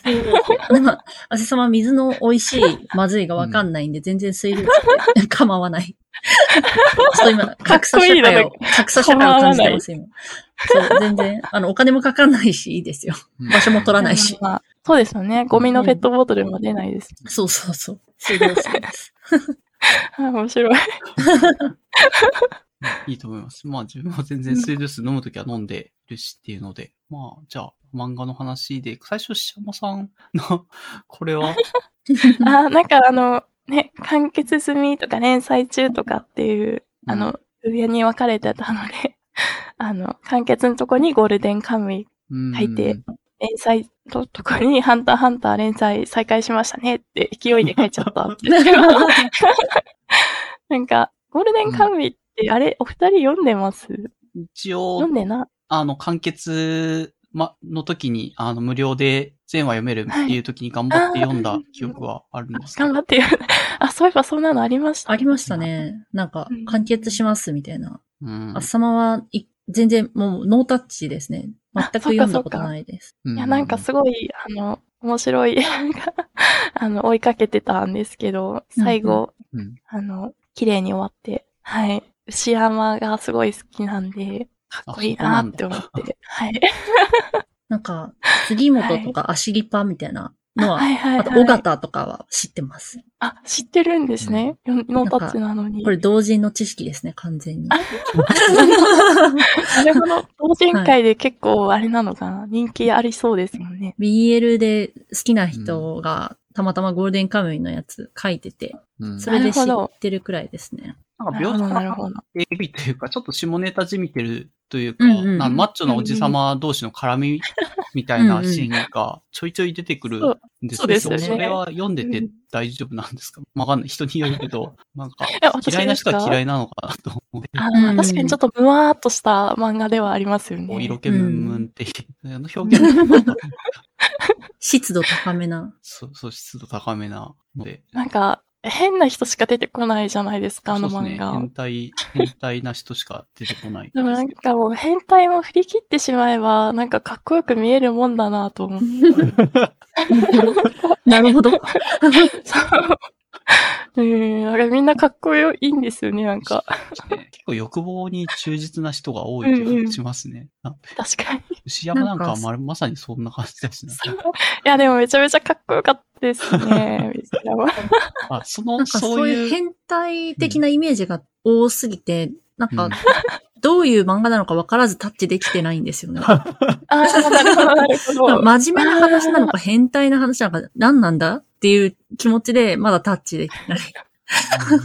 最初の方はちょっと料理漫画っぽさもあったんですよね。あ鍋のやつとか。ひんなひんなみたいなやつそうですかひんなひんなひんな。うん噂の。読んでるあれなんか結構知ってますね。めちゃくちゃ付け焼き場の知識なんですけど。うん、なんなんだろう、一言ではちょっとどういう漫画ですとは言いにくい。ですけどまあ、ロード、ロードムービー的なイメージを持ってますけどね。ああ、まなるほどなるほどそうですよね。そうです、ねんいろんな土地土地をこう、北海道の場所を巡って、いろんな変態が出てくるみたいな、そういう、いろんな変態と遭遇？各地のね各地の変態に会っていく。と土地土地の変態と出会っていくような感じの。目標があるんですか？ゴールみたいな。そうですね。ああ、うん。なるほど、なるほど。一応なんかちゃんとその辺もあの、綺麗に終わって、はい。うんうん。どうかな。まあ、ワンピース的な、こう、宝探し的なので、まあ、土地土地を旅するっていうのが一応大枠なあ話ですかね。あの、囚人たちの入れ墨のところが、あの、体、皮膚に、の入れ墨が地図に、宝の地図になってて、それを集めていこうみたいなのが多分大枠のあ話ではあるんですけど、あまあ、それだけじゃない要素そうがいう感じなんですね。感じです。うんなるほど。なんか、ちょうどゴールデンカムイといえば昨日か一昨日ぐらいに、同人界隈でちょっとゴールデンカムイの同人誌が、あの、盗作されたみたいなのでちょっと盛り上がってえーましたね。なんか、そうなんだうんはい。よくあの、なんて言うんですか？トレパク？トレースしてパクる。うんはいはい。なんか一枚絵をトレースするっていうのをトレパクとか言うんですよ。トレパクどころじゃなくて、その同人誌一冊丸々、内容もセリフも線も全部パクって別の作品を書いて出し、出されましたみたいな被害みたいなのが、ちょうどゴールデンカムイ界隈で昨日かなありましたねそれ。はゴールデンカムイじゃない作品として出されたんそうです。。ゴールデンカムイの同人誌を出したら、別のジャンル、なんか何のジャンルかはちょっとあの、特定されちゃうんでって言って消してたんですけど、別の作品で出されてました。全く同じ内容で。えー同じ線で。っていうのが、もうなんかとんでもないな、みたいな。とんでもないですね。とんでもないですよね。えーなんか、そういう話が、ちょうどゴールデンカムイで今思い出しました。すいません、ちょっと話がそれました。はい。えー、伊達様の広い情報を拾ってくるあの広さが。あれ、シャムさんはどうなんですか？完結済みの漫画はあんまり、うんそう、それが一応追っていたので、追ってよかったなっていうのは2000ええなんかそれも、なんだろう、今年完結みたいな感じで考えちゃったので、ああ、なるほど。あんまり、ああ、なるほど、ほど。別にずいぶん前から完結のやつでっていうのがあれば、全然、あそうですの、ね。思いつくのがあれば、パッポッと投げ込んでいただいても大丈夫です。ええなんだろう。いや、なんか、うんそうですよね。最近完結したやつでって思ってゴールデンカムイあげちゃったけど、なんか思いついたら言いますね、あ、あ。はい。わかりました。じゃあ、進めておくので、はいまあもしあれば、こう、はい。どんどん付け加えておいてもらえるといいかなと思います。で、自分が挙げたのが夢、夢の端々っていう須藤優さんの漫画を今年、特に今年終わったわけでは多分ないと思うんですけど、自分の中では読んで面白かったので挙げてるっていう感じですね。なんか最初スタートが地方の小児になってるもう老人ホームというかその、もうおばあさんの話。からスタートしていて、で、その人が昔にどういうことがあって、そそこに至ってるのかっていうのをちょっとずつこう時系列を逆に遡っていって、で、昔その、まあ、基本は多分ゆ、ゆり、ゆりのジャンルに入るんじゃないのかなって思うんですけど、うん、うん。まあ、お互いこう結婚せずに、あの、恋をしていた女性同士が、まあでも時代によって許されなくてっていうのがあって、で、お互い駆け落ちしてみたいなのの、えっ、と、まあ、ざっくりストーリーというかエピソード的にはそんな感じなんですけど、描き方が個人的には面白くて、スタートが地方省で結構もう徐々にこう自分自身を見失ってるスタートで、こう、やっぱり昔を走馬灯のようにというか、むしろ昔しか見えなくなっているかもしれないこう、中で、ちょっとずつこう自分の昔の記憶っていうのにふっと飛んでいくと物語もその時代に、ちょっと10年前、ちょっと20年前、30年前みたいな。で、学生の時で何が実際その二人にあったのかっていうようななんか描かれ方がしていて、なんだろうな。映画で言うとメメントみたいな、なんかこう時系列が逆逆になっているみたいなところに、こうアイデア勝利みたいなのもあって、うんはい、面表現も良くて面白かった。漫画です。上下なんで、うん。あ、上下2巻なんで結構サクッと読めていいと思います。うんうんはい。でえっと、次は、パンパン屋の作品群っていうので、これも多分そんなに最近の漫画でも完結っていうわけでもなくて、基本短編を積み重ねていって、随分パンパン屋さんはいろんな漫画を描いていて、うん。他のポッドキャストでもこれ紹介されていて、あの、なんだろうな、多分イメージ的にはガロ系なんじゃないのかなとは思うんですけど、うんうんうん。まあこれ試し読みしてみたらめちゃめちゃ面白そうだったんで、ああ。買おうかなと思ってるんですけど、すごいいっぱいあって、アナミーさんのおすすめとか聞こうかなと思ああっ。た。多分ね、どれから入ってもそんなになん、なんか当たり外れが、これのカンヌはすごい良かったよっていう感じじゃなくて、どれも、あの、うん、パンパン屋さんの漫画だねっていう、うんまあ、あの、どこから入ってもいい気がします。こえーのエピソードがベストってわけじゃなくてっていうので、なんか日常に潜む、なんだろうな、うん。あの、まあ、多分こんなことは絶対ないんだろうけど、でもなんかちょっと日常の、なんだろう、ちょっとした小ネタみたいなのがすごいリアルに入ってるというか、挟まってるみたいなので、うん地下で売ってるピザ屋さんを探して、新宿の、なんですか、地下街をさまようみたいな話とか、もう、実際はありえないんだろうけど、いや、でももしかしたらっていうような、なんか夢、夢の中の話みたいな。ちっちゃい時にやたらリアルな自分の日常生活と非現実な要素が組み、組み合わさってよ、なんかすごいやたらリアルだけどこんなのありえないだろうっていう夢みたいの見たことあるかもしれないんですけど、うんなんかそういう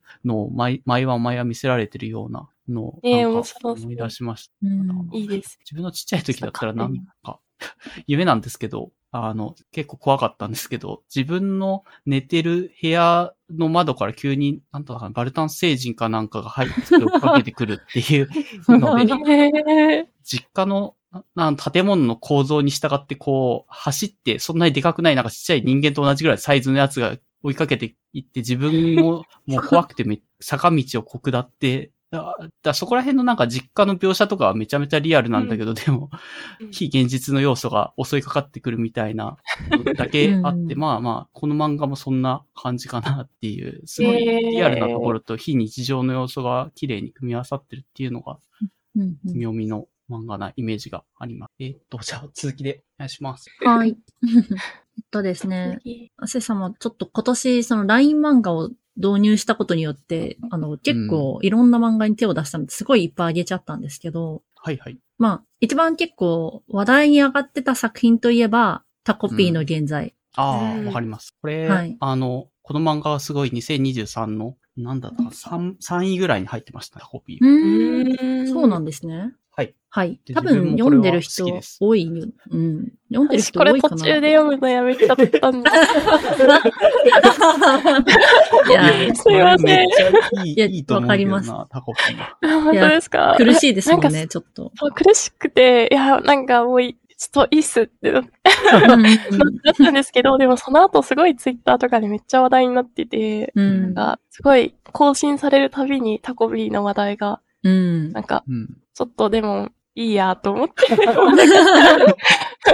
苦しいから読みたくないと思って、苦しいですよよね。、よかったですか？終わり方。うーん。うんどうなのかな、これ。まあ、なんか救いがあったのかっていうのはちょっとわかんないなと思う。そうですね。うん救いがあったかと言われるとちょっとわかんないけど、話としては、漫画としては非常に良かったけど。うん。よかったと思います。もう二人ともうつ漫画好きなんだからもう。結構ね、本当なんだろう、一大センセーションみたいな感じだったよ。よなと思います。タコピーは本当に毎週更新来るたびにみんなお祭りみたいになってたんで、うん。うん。うん。と、あと、あれですね。ちょうど昨日くらいに読み終わったのが、えっ、と、ウリのキコ先生のママっていう作うんう品ん。ですね。なんか、結構あの、あれが近いかな、あの、萩尾元先生とかの時代のうんギミナジウム、あの、いわゆる、なんか男の子たちが学生で、あの、学生寮に入ってるみたいなうん。感じのお話で、ちょっと、まあ、短美チックというか、うん。なん、か、すごい簡単に話をすると、あのーまあ、男の子たち、男の学生の子たちが、あのーめちゃくちゃ歌が上手い子たちが集められた学校があって、その歌が上手い男の子たちが、あのーなんか一定のラインの歌の上手さを超えると天使になって死んじゃうっていう。読んだことありましした、これ。あ、本当ですか？思い、思い出しました。思い出しましうんた？っはい、思い出しました。ていう話え、これリアルで死死んじゃうんですか？リアルで死んじゃうんですよ。なんか、歌がある。る程度上手くなっちゃうと、なんかそこで急に何らかの原因で死ぬんですよ。で、死んだ後は天使になるって言われてる。その神の身元に行くみたいな風に言われてる。で、実際それがなんか、なんかの病気なのかとか、なんで死んじゃうのかとかは全然原因は解明されないんですけど、うんそ、の死に向かっていく男の子たち。なんか天使、なんだろう、やっぱキリスト教みたいなその宗教の元なんで、その天使になることはすごい名誉なことって言われてるから、うんみんな天使を目指してるんですけど、うんなんか、でもそれって実際死ぬってことだよね、みたいなのと向き合っていくっていう感じの話です。なんかす、ごい絵が綺麗なそう。漫画ですよね。はい。え絵も綺麗だし、なんか、その心情とかも書く書き方が、なんていうのかな、丁寧っていうか、すごい複雑な気持ちを、その青少年時代の男の子たちの複雑な気持ちを、なんか、うん。描いていくのがすごい上手だなって思って読んでおりました。で、ちょうど昨日くらいに読み終わりました。うん。最後まで読んでどうでした？そういう意味では。なんていうか？いや。そこら辺のギミックは特に理由はないけど、うん。なんかスストーリーとしてはちゃんと完結したなって感じにはなって。なんか完結させてるっていうよりかは、多分その日常をつなげていくところを読ませるみたいな感じ。うーん。で、その、なんか、そのそれぞれのキャラクターにスポットを当てて、いくつかのオムニバスみたいな感じの話の進ませ方そうなんですよ。なんで、その、なんだろう、最後の終わらせ方も、なんか、なん、なんか、でもこれで、なんか、この話はずっとこれからもずっと続いていくんだろうな、みたいな終わらせ方で、なんかギミックの説明とかはしないけど、そういう世界観でこの子たちはまだこれからも悩みながら生きていくんだな、みたいなうん。感じの終わらせ方です。なんで、やたら不幸な子が集まってる感じはするんですけど、うん。で家もめちゃめちゃ貧しいとか、まあ何かしら事情で集まってるか。そうそうそう、家が貧しかったりとか、なんか、なんだろう。あと自分で進んで天使になるって言って出てきてる男の子とかもいろんな事情で出てきてるんですけど、それでなんかそれぞれが持ってる孤独とか、なんか死に対する恐怖とか、でもその天使になることは名誉なことだから死に向かうことが怖いとかおかしいとかそういうふうに思っちゃいけないって自分を抑えつけることとか、そういうのを描いてるっていう感じですかね。うんでもなんかちゃんと、なんか幸せ暗いです。くね。暗い、まあ暗いっちゃ暗いかもしれないですね。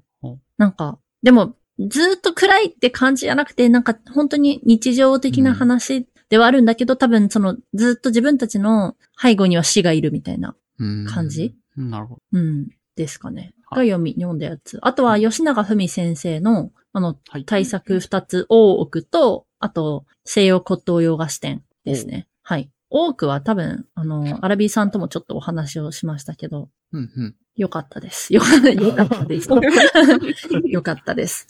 どういう視点で見見てました？大奥自体は。一応、なんか SF 要素というかうん SF っぽいじゃないですか。そうですねっていう、多分ギミックみたいな話でいくと、大奥うん。自体は、む本当の現実のれ時代劇とかその、うん歴史上の大奥自体は、えっ、と、徳川とか、なんかその、あの、ね。お殿様徳川です。はい。がいて、それに対しての、えっ、と、側側室とかかな？そういうのをひたすら集めた場所があってっていうのが現実というか実際の歴史なんですけど、うんうんそれを逆転、ジェンダーを性別逆転させてみたらどうなるかっていう、なんか社会実験みたいなものをかなり、あの、リアルに描いた対策うん。が多くというような見方もしてる人もいるとは思うんですけど、なんかうんうんどうどういう視点で多く評価してるのかな？ああ、そうですね。でも確かに、うーん、まあ、アセ様も結構、まあ、ジェンダーには興味がある方だなって自分では思っていて、まあ、この男女逆転版多くで、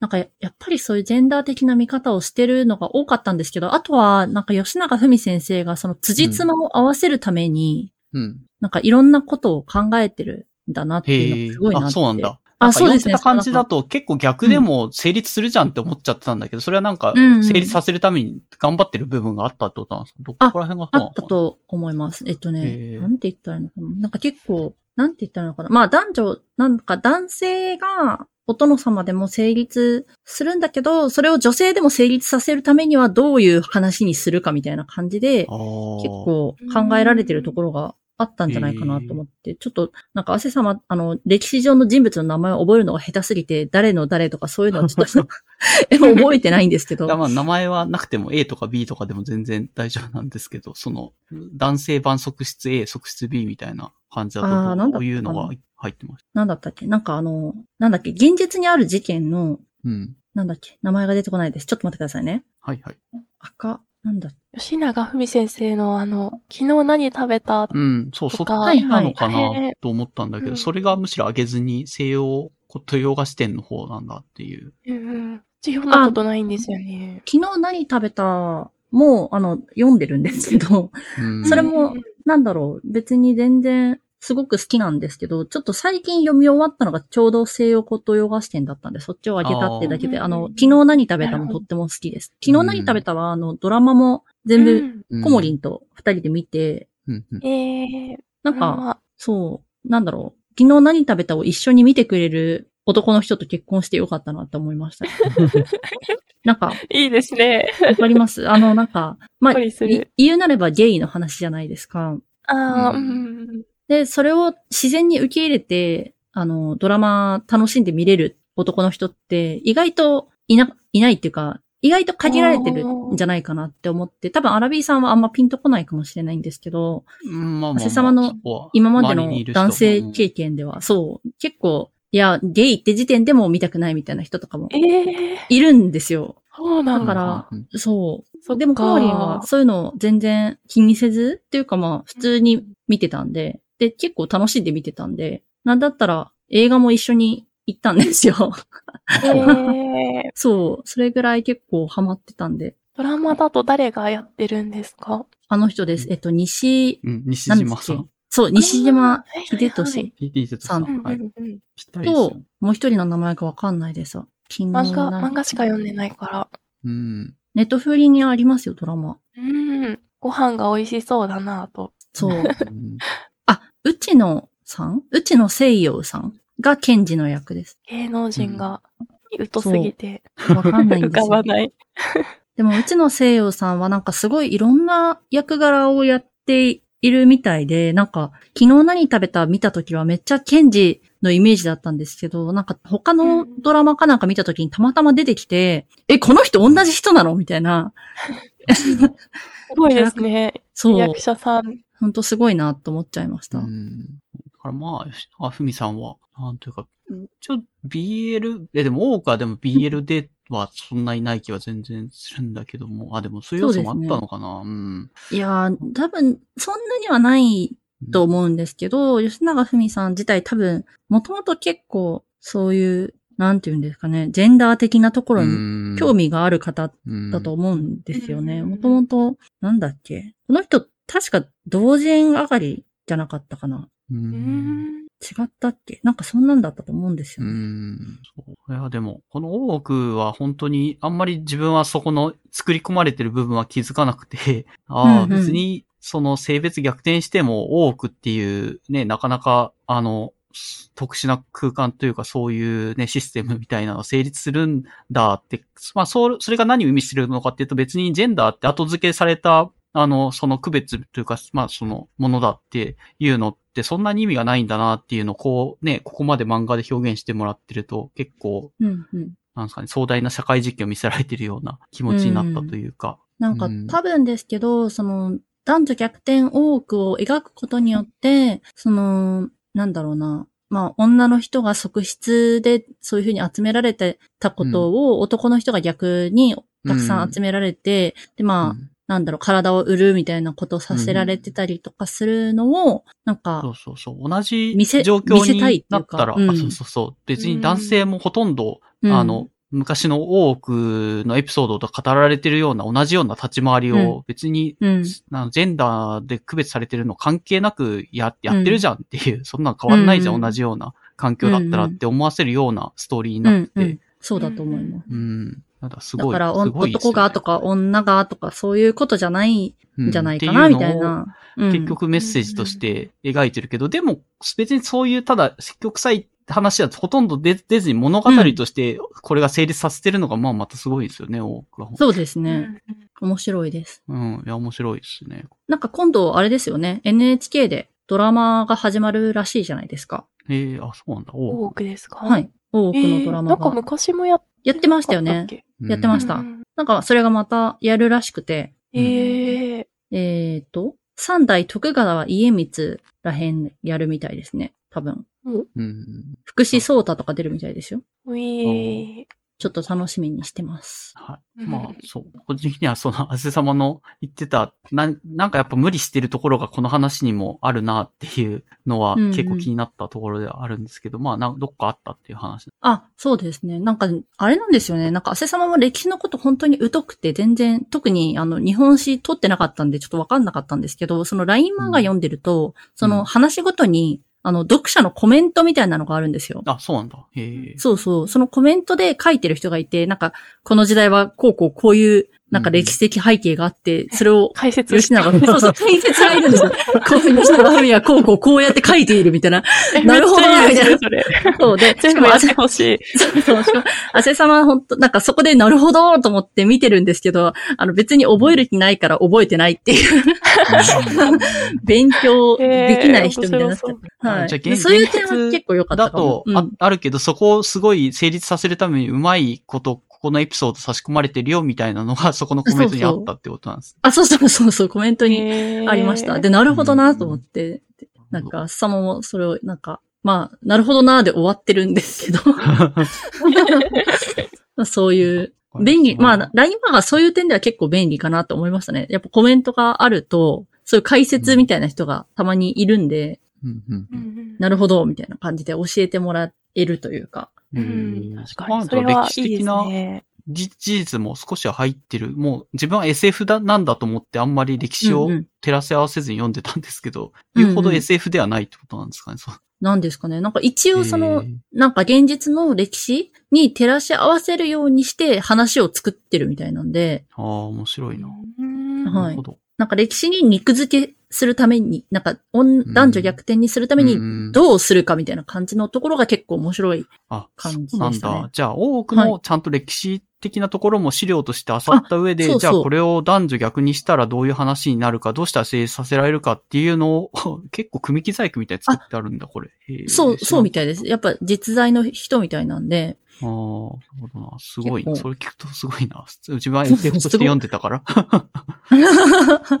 そうなんです。そう考えると吉永文先生すごいなと思って、うんというのが多くでした。はい。あなるはいほど。あとは、すごい古い作品では、古い作品っていうかまだ続いてはないのか？続いてるのかな？これ。秘密トップシークレットっていう清水玲子さんの作品うん。ですね。これもなんかドラマ化してたみたい、ドラマ化じゃないかな？映画化かな？してたみたいなんですけど、映画の方ちょっと見たけど全然面白くなかったんで見なかったんですけど。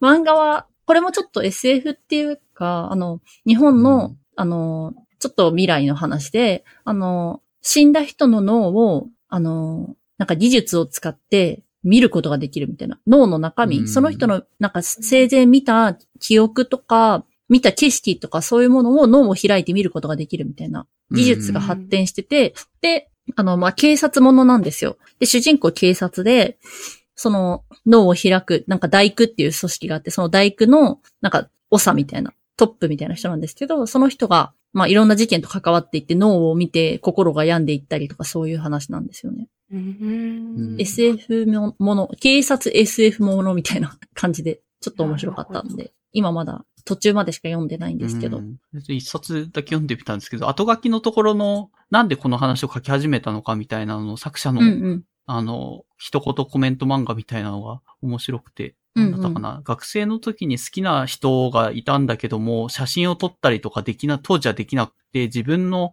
目で見たとか、昔の過去の思い出とかを全部映像として、なんだろう、記録して、写真とかで、あの、書き出せたりとかしたら、ものすごい幸せなんだけどな、みたいなところから、こう、アイデアの一つになってたりとか、あとなんだっけな、あの、近所って、なん疑われた小学生とか子供が結局その疑われたことを苦にして自殺しちゃって結局事件としては何が原因だったのかっていうのがわかんなくなってうやむやになっちゃった、迷宮入りしちゃったっていう事件かニュースかなんかを見て、なんかそういうものに対してこのね、あの頭の中の映像、昔の映像とかを引き出され、出せる技術があれば、すごい気持ち悪かった。結局のとこ人が全部死んじゃったらもう誰もわかんないから終わりってなっちゃう。なんか事件に対してのスッキリこう、なんか落としどころというか実際どうだったのかってわかんないっていうのが気持ち悪かったから、うん。それがこの技術で見れるようになった世界だったらどうなんだろうっていうのを描きたかったみたいなうん話が。書いてあって、ああ、なるほど。まあそ、そこにやっぱりこだわりたいというか、まあ気にはなるかなっていう、なんなんですかね、ちっちゃい子がいじめを苦にして、じいじめられた方は自殺したけど、結局いじめっ子側もそれを濡れ衣で自殺しちゃったとしたら、結局本当にの真意の、真のところは誰もわかんないなっていうのもまあその通りだからなっていう。うんうん。はい。まあこれってでも結構、なんですかね、暗、暗い結構うつ、うつ漫画に入るんですか？そうでもないですか？汗玉の中。そうでもないと思います。あ、そうでもないうつではないです。うん。結構あの、一つ一つの事件も、あの、落としどころがあって、うんなんかよくこんなこと考えるよな、みたいな事件が結構出てくるんで、なん、どっちかっていうと、まあ警察ものとか、あと、推理ものとか、そういうのに近い感じ、で、あんまり別に鬱ではないです。なるほど。た、多分 ちょっとわかんない。自分の感性が、いかれてる可能性が。たまの鬱ではないの信憑性とって低め。逆ねかもしれない。この間もなんか、あの、フォロワーの人と、なんか好きなアニメの話してて、なんか結構薄いのが好きなんです、みたいな話したら、ブラッドプラスとかですか、うんとか言われて、いや、ブラッドプラスはそんなに鬱じゃないですね、とか言ったんで、えみたいな反応されたんで、いや、もしかしたらちょっと違うかもしれない。ちょっと人とずれてるかもしれない。ですけど、多分ね、あの、そんな暗い気持ちになることは多分そんなにないと思います。秘密トップシークレットは。なるほど。うん。ぜひ、確かめてみてほしい。はい。ぜひ確かめてください。あの、普通に面白い。でも、この下は多分鬱ですね。ブラッド・ハーレーの馬車。ああ、はい。うつ漫画といえば出ててくる。そうですね。へー鬱漫画おすすめとかで検索すると出てくるんです。全然読んでなかったんで読んだんですけど。はい良い鬱でした。良い鬱か。良い鬱でした。あの、桜弘明先生、あの、あれですよね。あの、なんだっけ。ラジオの漫画書いてた人。ああ、えーっなと、波、波の波の歌波の音を聞けみたいな。音を聞けだ みたいな。うなんかそんな感じのタイトルの。うん波の、波を聞いてくれでした。あ、波を聞いてくれる。そうそうそう。そうそうそう。そっちが結構有名というか、うん話題があると思うんですけど、ブラッド・ハーレーの馬車もなかなか良きです。これ短編でしたっけ？い全部話続いてるんそうですね。いや、短編ですね。あ、これは短編。なんなら一巻完結なんで、うーん。1話完結で、あ結構、あ、1話完結ではないんですよ。一話完結ではないですかね。あ、ではない。そうかうん。うんまあ、胸くそ、そうだった。胸くそ、そうだ胸くそ悪い。胸くそ悪い系なんで、胸くそ悪くなりたい人はぜひおすすめです。相変わらず、すごい進め方を。多分、ああの、アマゾンとかでは試し読みとかできるんで、読んでみたら、多分、どんな胸くその悪さなのかがわかると思うんで、会う人はぜひ。うん。どうなんだっけ？なんか、うん。ただただ、拷問されてるわけでもなくて感じ。結構体的な痛みを伴うものが多かったですけど、結構自分昔読んだんそうで、うん。もう覚えてないんです。なんか、虐待痛そうな痛そうな描写が多いですよね、結構。大学の話って何なんですかね？どっかの刑務所、刑務所なのかな？何かみたいな施設の話なんですか？なんか、あの、なんだろう、孤児院の女の子たちそう、うん。が、なんか、いいところ、そのブラッド・ハーレーの養女になりますみたいな、そのすすごい資産を持ってる、あの、家の養女になるために、その、こ孤児院から、なんか、連れてかれるみたいな。で、ブラッド・ハーレーの、あのーとこに連れて行かれた子たちは、なんか、歌劇団に入ることができるみたいな感じで、みんな希望で、希望を持っておめでとうみたいな感じで連れてかれるんだけど、実は連れてかれた先が、なんかうん刑務所で、その刑務所でなんか慰み者にされるみたいなああ、まあまあ、感じの話でしたぽいな。。そう。胸くそですね。救いはないっすよね、確か。救いはね、救ないですないです。残念ながらないです。な。誰もね、あ、よかったってならないかってな気がする。そうですねうん。多分、あの、もう一回読んだらもういいかな、みたいうんな感じの 胸くそ悪さですね。なるほど。はい。で、次が、うん殺し屋一っていううん作品で、うんこれは、まあ、なんかヤクザものっちゃヤクザものなんですけど、そのなんか、ヤクザが入、ヤクザばっかりが入ってるなんかマンションがあって、そこのマンションで、なんか、いろんな権力構想みたいなのがあって、うんなんか、で、殺し屋一って名乗ってる、名乗ってるというか名乗らされてる、まあ、男の人がいて、その男の人と、そのヤクザのめちゃ偉い人の、めっちゃド M の偉い人との、まあ、なんか、殺しと SM と愛の話みたいな 感じなんですけど。これそんな BL 要素ありました？いや、これ、愛の話ですよ、これは。ちょっと。ええちょっと、ビール、ビールっていうかね、愛の話だと思います。ああ、ベベルセルク的なってこと？ベルセ、あ、ベルセルク的な？ベルセルク的なとはちょっと違う。ベルセルクの方が綺麗な愛かもしれない。なんかこっちの方が結構、なんか、性、性欲に近いというか、まあ、なんか、その、ヤクザのド M の人が本当になんかもうとんでもないド M で、なんか体とかにめちゃくちゃピアス開けてたりするんですけど、うん。うん、まあでも、うん。でもこれはなんか、面白いんですけど、めちゃくちゃ合う合わないが あるっていうか、あんまり人におすすめですってでかい声で言えないんで、ベルセルクより全然勧められない 漫画。なんで、あの、これもまあ、ちょっと試し読みして合いそうだなって人は読んだらいいと思います。なんだろう。何好きな人が好きなのかな、牛島くんをもっとなんかグロくしたみたいな作品。う。違うか。牛島くんも結構グロいですけどね。うん。そう、グロいですね。牛島くんをももうちょっとなんか、ぶっ飛んだ感じにした作品かもしれないです。うん暴力がすごい出てくるんで、うん。暴力がすごい出てきても大丈夫とか、暴力見たいよって人はいいかも。うん。暴力見たいよってどんな人、なんか高青年みたいな雰囲気を出してて、でもものすごい暴力、まあ暴そ力で解決してるというか、まあそういうね、そう。仕事な、ね仕事でしたっけ？そういう。仕事、仕事ですね。人を人を始末するという。そうそうそう、殺し屋みたいな。まあ、殺し屋1なんで殺し屋なんですけど。なんか、なんだろう。多分、主人公は全然自分が、あの、自覚してないけど、殺すことによって快感を得るタイプ。人を殺すことで快感を得る人で、で、うんその、相手のヤクザのド M の人は、もう自分がド M って自覚があって、うん。その、なんだろう、すごい殺し方ししてるから、その殺し屋に対するすごい興味がある。うん。なんか自分のことをもう殺してほしいみたいなうん。風に思ってて、その二人が出会った時どうなるかみたいうん。な感じですね。バイオレンスエンターテイメント。で、山本さんの作品で言うと、まあ、殺し市の次というか、後ろのさ後の作品だとホムンクルスもあると思うんですけど、うんそっちはもちろんさ読んでたりはするんですよね。読んでないんですよね。あれないホムンクルス。読んでないんですよね。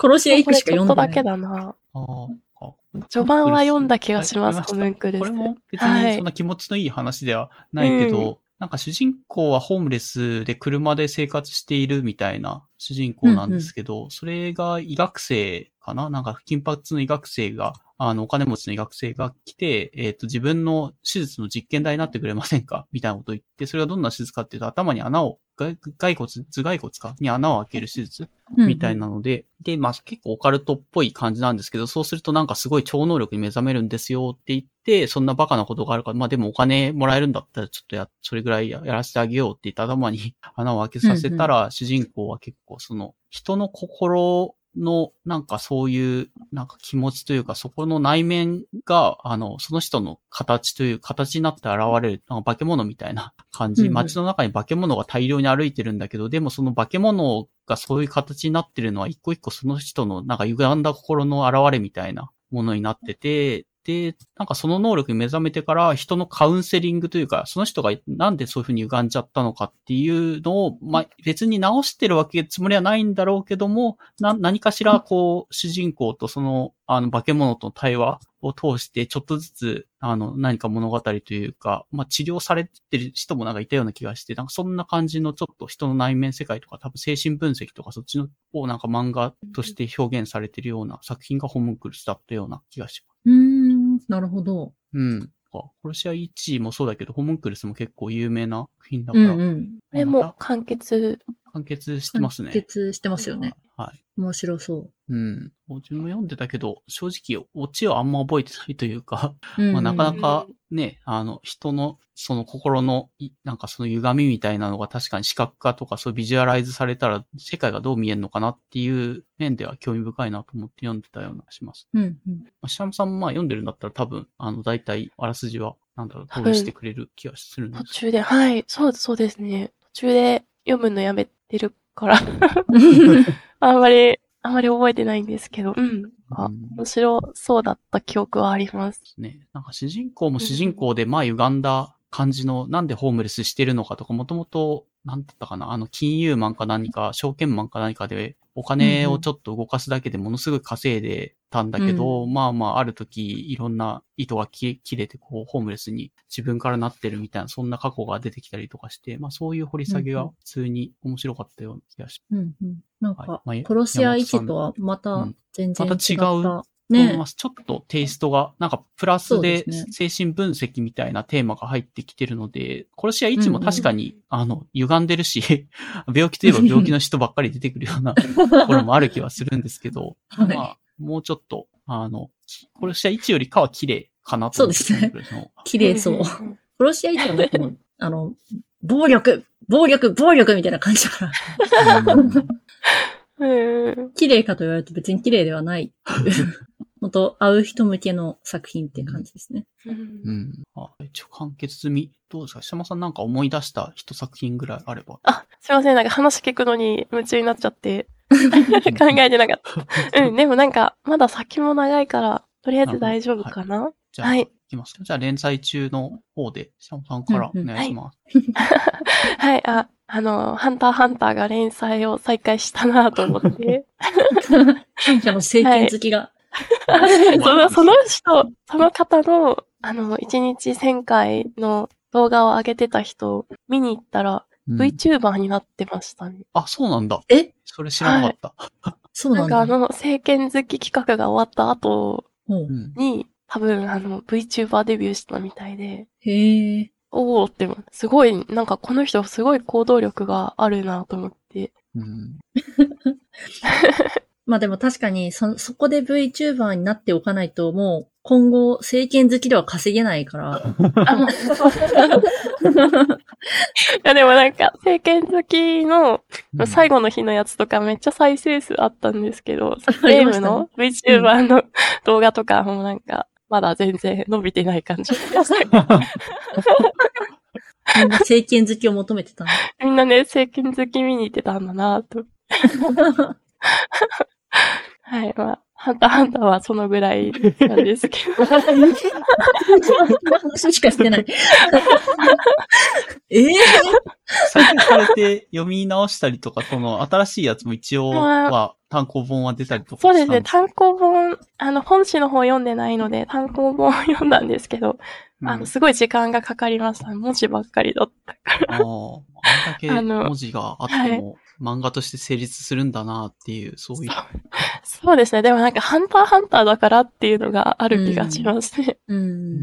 なんか他の漫画だったら、あんなにね、なんか、あの、理解しようと思って読まない気がするけど。あはい、頑張って読みました。なんか、言うて、あれじゃないですか。ワンピースとかもめっちゃ文字多くないですか？ワンーうん。ワンピースはまたなんか特殊事例な気がする。特殊事例ですか？ピース文字多いかな書き込みはめっちゃ多いけど、文字、あれかな？セリフの、セリフが多いうん。ことですかね。かもしれない。うん。なんか、ブラック、あ、なんて言うんだろう。あの、手塚治虫とかで育ってきてるから、なんか、あぎゅうぎゅう詰めすぎて、あー、なるほど、なるほど。そう、なんか、読むの大変だなってなっちゃう。うん。確かに、ワンピースも読むの時間かかるな、確かに。そう言われると。時間かかりますよね。うんうん。うんうんうん。ものによってはね、もうほんとセリフないようなページばっかりの漫画もありますもんね。うんううんん。なるほど。そうですね。まあ、売れたからもう、あの、何をやっても多分編集部は何も言わない状態になってるからこそ、っていうことなんですかね、今。なんかあれ、ファンサービスなんじゃないですかね。いろんな、いろんなシーンをこう見せたいから、ああ。つい詰め込んでる。ぎゅうぎゅう書いちゃう。うんうんうん。そんな、そんな感じがする。なるほど。ああ、あまあ、ワンピースはそんな感じはしますね。あの、しうんうんあの、全部ボケとツッコミとか細かいところで、本当はやりたいんだけど、それも、まあ、普通の編集者だったらやめてくださいっていうところをもう野放しだから、全部突っ込んだらああいう漫画やりそう。の話。野放しうんで。うんうん なるほ。ど。うん。ハンターハンターはどうなんですか？野放しではあるだろうけども、でも。やりたいことがあの文字なのかっていうのもわかんないけど、まあやりたいことなのかなあんだけ。あうーん。なんか、能力の説明がめちゃめちゃ多いですよね。うん。こう、あ 登場人物が一気に出てきたから、こう、ね、そういう能力解説シーンがかさばるのはしょうがないのかもしれないけど。うん。そうですね。これでもあの、単行本でまとめて読んでるからまだいいんですけど、うん。毎週毎週この感じだとこう、頭が、あの、理解するのになんか、飛び飛びで読んでるから、なんか、難しくなっちゃいそう。うんうん。確かに。まあまあまあ。まあ、ーハンターはまあ富樫先生が休んでる間に、結構その YouTube とかの解説動画とかを見ていて、ああ、そそういうことだったんだっていうような楽しみ方が個人的にあったから、まあまた、なんへー多分休みに入るだろうから、その時に 考察する人がね、数年多分考察してくれるだろうから、それで楽しめばいいかな。ええー、あ、考察動画読んだこと、見たことないな。見てみたい。うん大量にありますよ。あるんですね。ええーうん。はい。まあ、ハンターハンター再開が今年の、まあ、はい確かにニュースにもなってたし、政権好きのね、うんうんあの人も非常に。ああれはいで弾いてたのか、もう終わったのかなと思ったんですけどね、なんか、うんうんうんおとなしくというか。あの、政権好き自体はね、すごいスッと終わってたんですけど、うん、うん。VTuber になってました。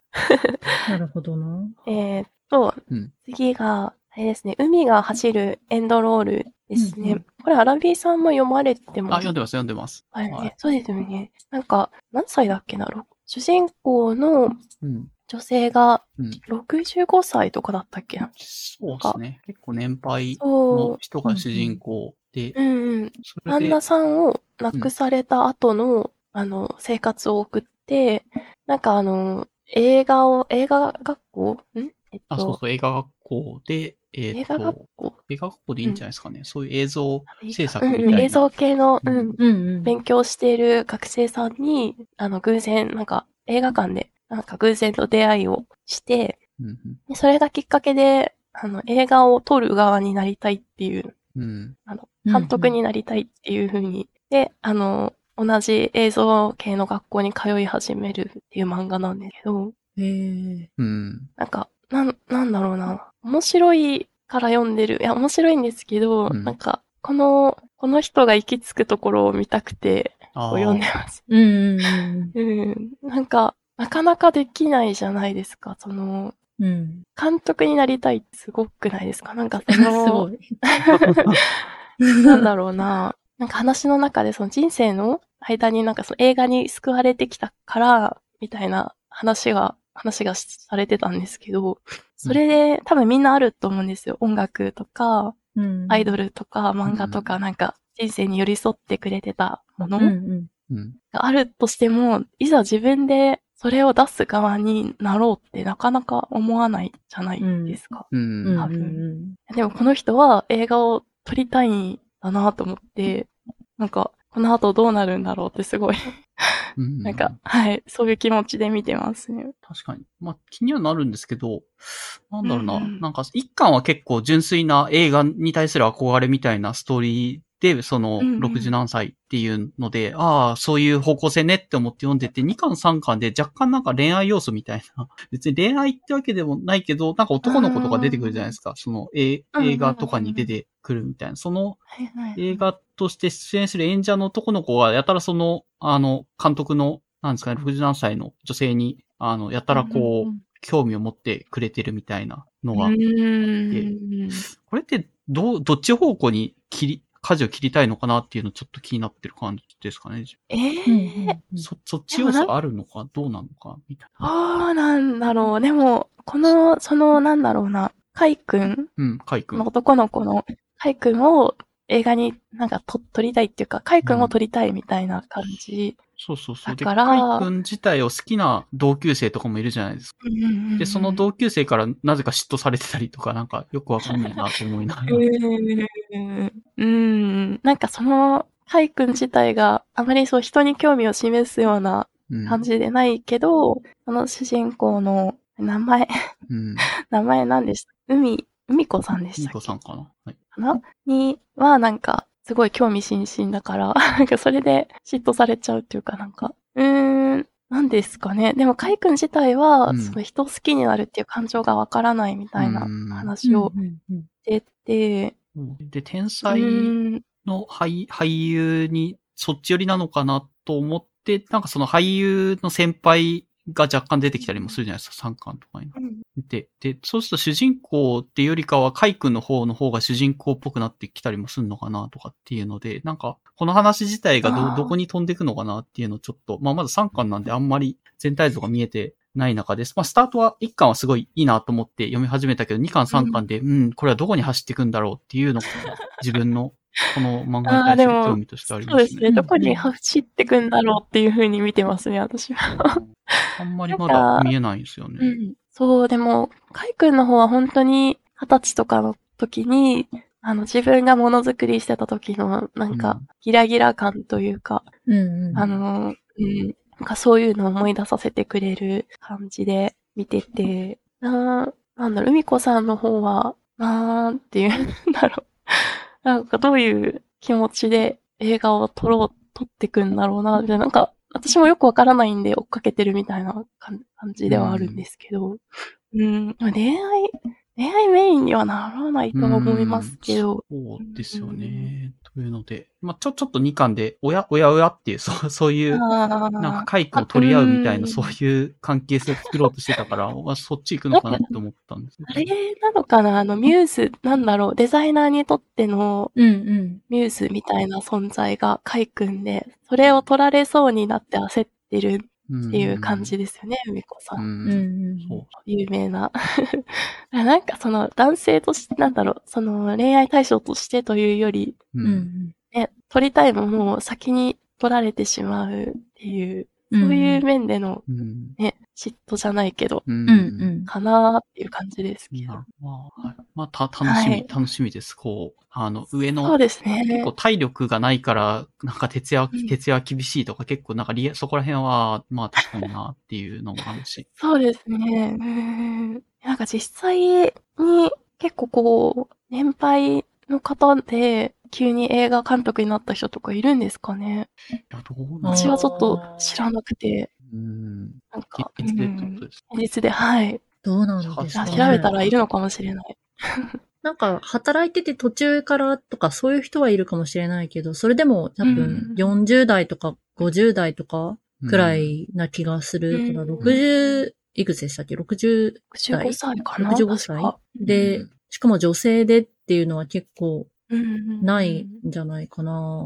うん知らないだけかもしれないけど。そうか、ちょっと海子さんの人生を見守りたいなと思ってうん読んでます。はい。はい。で、多分同じカテゴリーはいとしては、もうはい一作品というか、ある。あーあの、そうですね。あの、年配の女性が出てくるっていうので、メタモルフォーゼの縁側っていうのも挙げてたんですけど、こっちは、あの、完結してて、あの、女子高生と、うん。あの、70、70超えのうんおば,、おばあさんって言っちゃうとあれだけど、うん。うんが、なんか BL 作品を通じてお友達になるんですよね。うんうんうで、ん。なんかその、おばあさん側の生活と女子高生側の生活をこう、ちょこちょここう、書きながら、二人の友情を見せてくれるんで、これは、なんかすごく優しい気持ちになる作品で、すごく良かったなと思います。こはい。れ、なんか映画になってすごい話題になったやつですよね。あ、そうなんだ。うん。うんええー、なんかあ映画もすごい良かった映画良かったですよ。え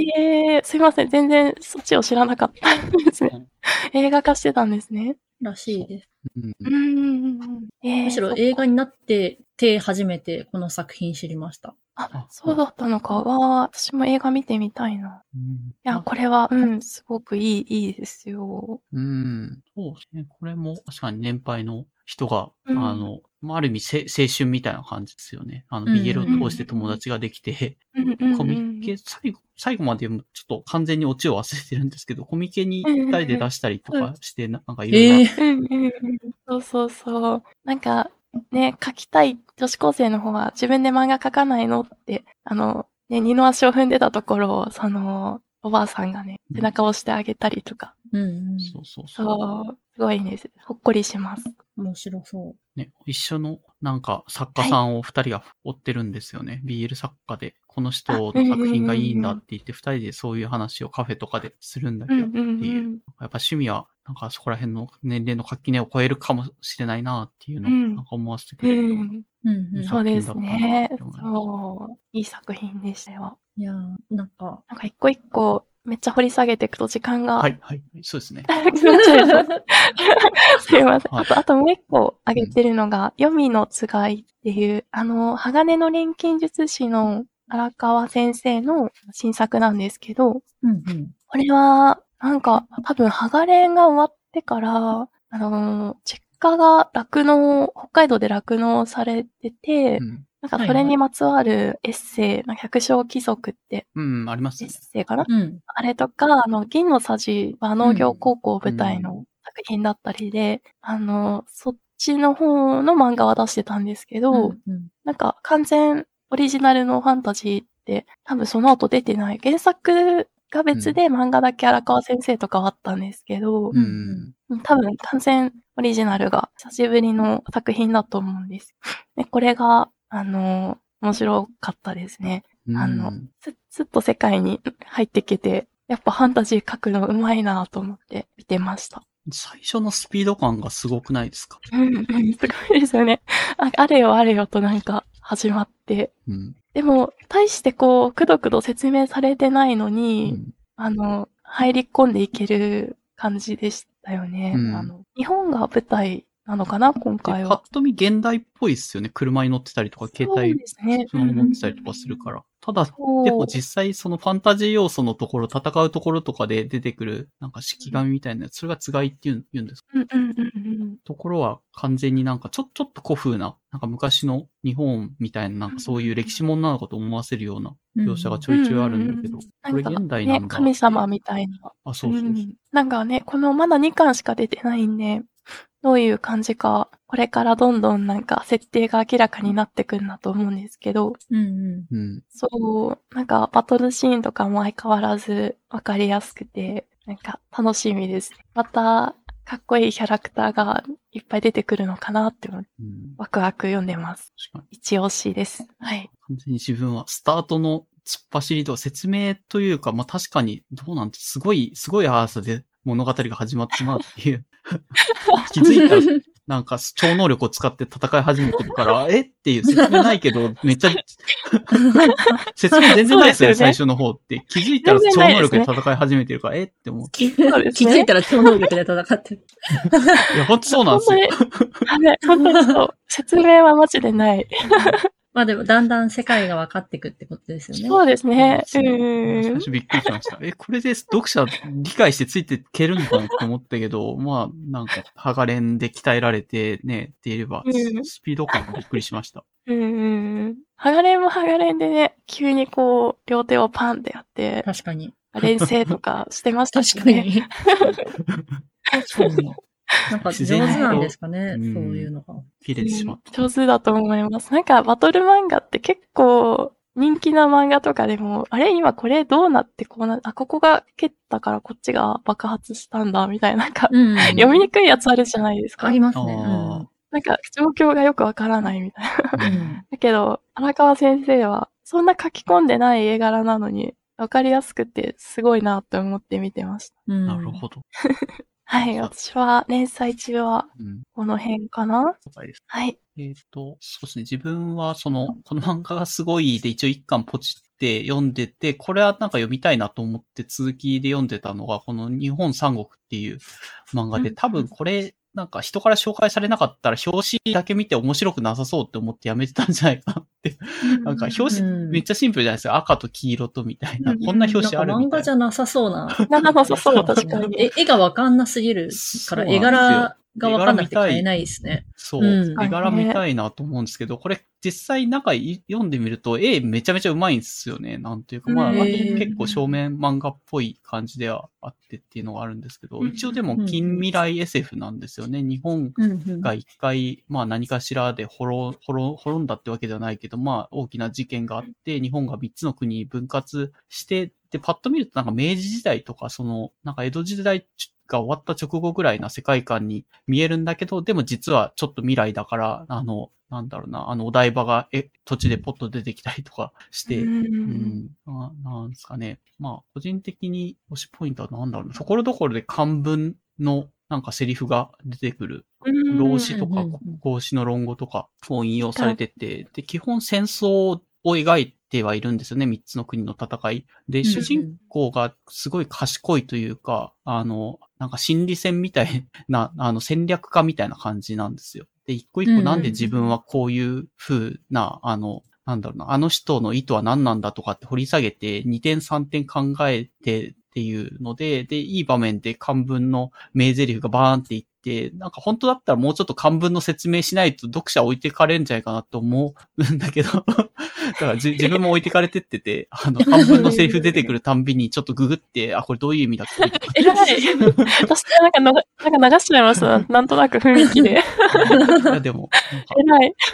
主人公がすごい賢いっていう設定だから、何かしら意図のないことは言わないはずなんですよね。う。ん。で、ある程度その漢文の意味もわかると、あ、ああ、だからかって、なんか一応謎解き感もあって、まあ、あえて多分説明してないのかもしれないですけど、あの、ちゃんとそれも分かった上で読むと、結構その、なんかなんでそんな戦略でいきなりその漢文のなんか決め台詞がババンって出てくるのは何なんだとかっていうのも分かって面白いので、えー。うん書いてる人の調べるか頭がいいんだろうっていうのが分か。っうん。わかる感じの漫画だったので、面白いなというので読んでました。うんあんまりなんか現実味とかそういうのはなないじゃないけども、なんかあ熱い、熱いなっていう漫画先が気になるので、はい、掘り出し物を見つけた気がします。うん。一巻買って、買ってってか、あれ、一巻だけ無料で読めたのかな？うん。で見たら、面。白かったです。あ、読んでみました？はい、読んでみました。どうでした？いきなりなんかすごい展開が来ちゃうけど。そうですね。結構、うーって思ったんですけど、いや、でも、うん、なんか勢いがあって、面白かったですね。うん続き気になる絵も結構うまいんじゃないかなと思う。まあ好き嫌い分かれるのかな、うんこれって。どうどうですか？ちょっと黒が太めで太、めですよね。そうですね。うん黒が多いというか。特徴的な、うん。なんか多分、あれですね、あの、なんて言うんだろう。トーンを張らない。うん、そうそうそう、白黒で。うん。確かに。ベタ塗りな感じで。うんうん。でも書き込みもトーン張らないけど、細かくてっていうのがあって。うんううん絵の力が強いですね。ね黒が印象的な絵です。そうですね。さ最初の最初で、あ、このキャラクターいいじゃんって思ったところがいきなりっていう感じがあったから、まあっていうのが あるけど、まあ、うんそ、それを乗り越えて主人公が、なんかその三国を統合するみたいな、そういう夢に向かっていくのかもなーって、まあちょっとまだ途中なんでわかんないけど、まあ楽しみに見てます。結構戦略系のやつで、明らかに、なんだろうな、あの、そんなに複雑じゃないというか、まあ主人公がそこそこちゃんと考えてるなっていうのがわかるのが、個人的には面白いなと思ったポイントだったんで、うんうん。はい。っていうので、で、もう一冊はフィッシュっていう方で、えーっと、これはあの、イムリとか、そのペットとかの作者、三宅蘭城さんが書いてるやつで、ペット自体は前回説明したかなと。あ、はい、前回説明、はい、してくれました。したよね。なんか人の私気持ちというかはい。心に入り込むっていう、あうんうん。の心理描写は非常に漫画でうまいことやっているっていう、うんなんか山と谷だったかな？そういうのがあって、そこの自分の精神世界に人に入らせると、こう、廃人当然にされちゃうから、そういうのはあの守んなきゃいけないんだよっていう、なんかギミックを結構漫画で表現されててよかったっていうのの続編でフィッシュっていうのが出たので、うん。まあ楽しみに読んでるんですけど、多分ペペットのね、ペットの方が説明が一からやってくれるんで分かりやすいんですけど、フィッシュはもうその説明は以前したからいいでしょって言って、なんかどんどん先に 進んでいるのがあって、若干これから読むのは分かりづらいかもなという気がしましたっていうところで、うん。まあ過去作ファンだったらいいと思うんです。アニメがあったので、アニメで見てたんですけど、うん。あ、ペットですか？あ、の、はい、ペッうん。トアニメが結構古めの感じのがあって、あでもあの見ました、アニメ。あ、見ました？見ました、の見ました。いや、面白かったんですけど、片手間に見るとわかんなくなっちゃうんで、うん今、止まってます、途中で。洗い物しながら見るアニメじゃないと思って。うんうんうん。洗い物しながらはできない。見れない。うん結構難し続い。編が、うんうん漫画で読むとその辺がもうちょっとわかりやすいのかなと思いつつ、でも、かもな。イムリを読んだ感じ、いや、この人の漫画はそんな感じだな。そうですね。なんかギミックが多分、なんか一周とか二周しないと頭に定着してこないようなギミックを、が前提となって物語が組み立てられてって、そこまでわかると、あ、すげえってなるっていうのが多い気がするので、うんうん。うん。まあでもよ、よく考えたな。よくそんなこと考えたなっていう気がするので、ちょっと、あの、うんうん腰を据えてって感じではあるんですけど、漫画だ、あのね、アニメだからといってすぐわかりやすくなってるわけではないんです。今の話を。うん、うんそんなに思う、なんか難しい、ちょっと難しい。片手間にはと聞いてないと。うん。うん難しいかなっていう。でも、あの、うん、おわかりましたよ、話は。あの、アラビーさんの言ってた、あの、あ、こういうことか。あそうそうそううん。言いながら。うんねでもなんか、あれですね。イムリが面白かったんで、漫画で買って読んでもいいかもな。うん。ああ。漫画の方がいいと思います。アアニメとしては。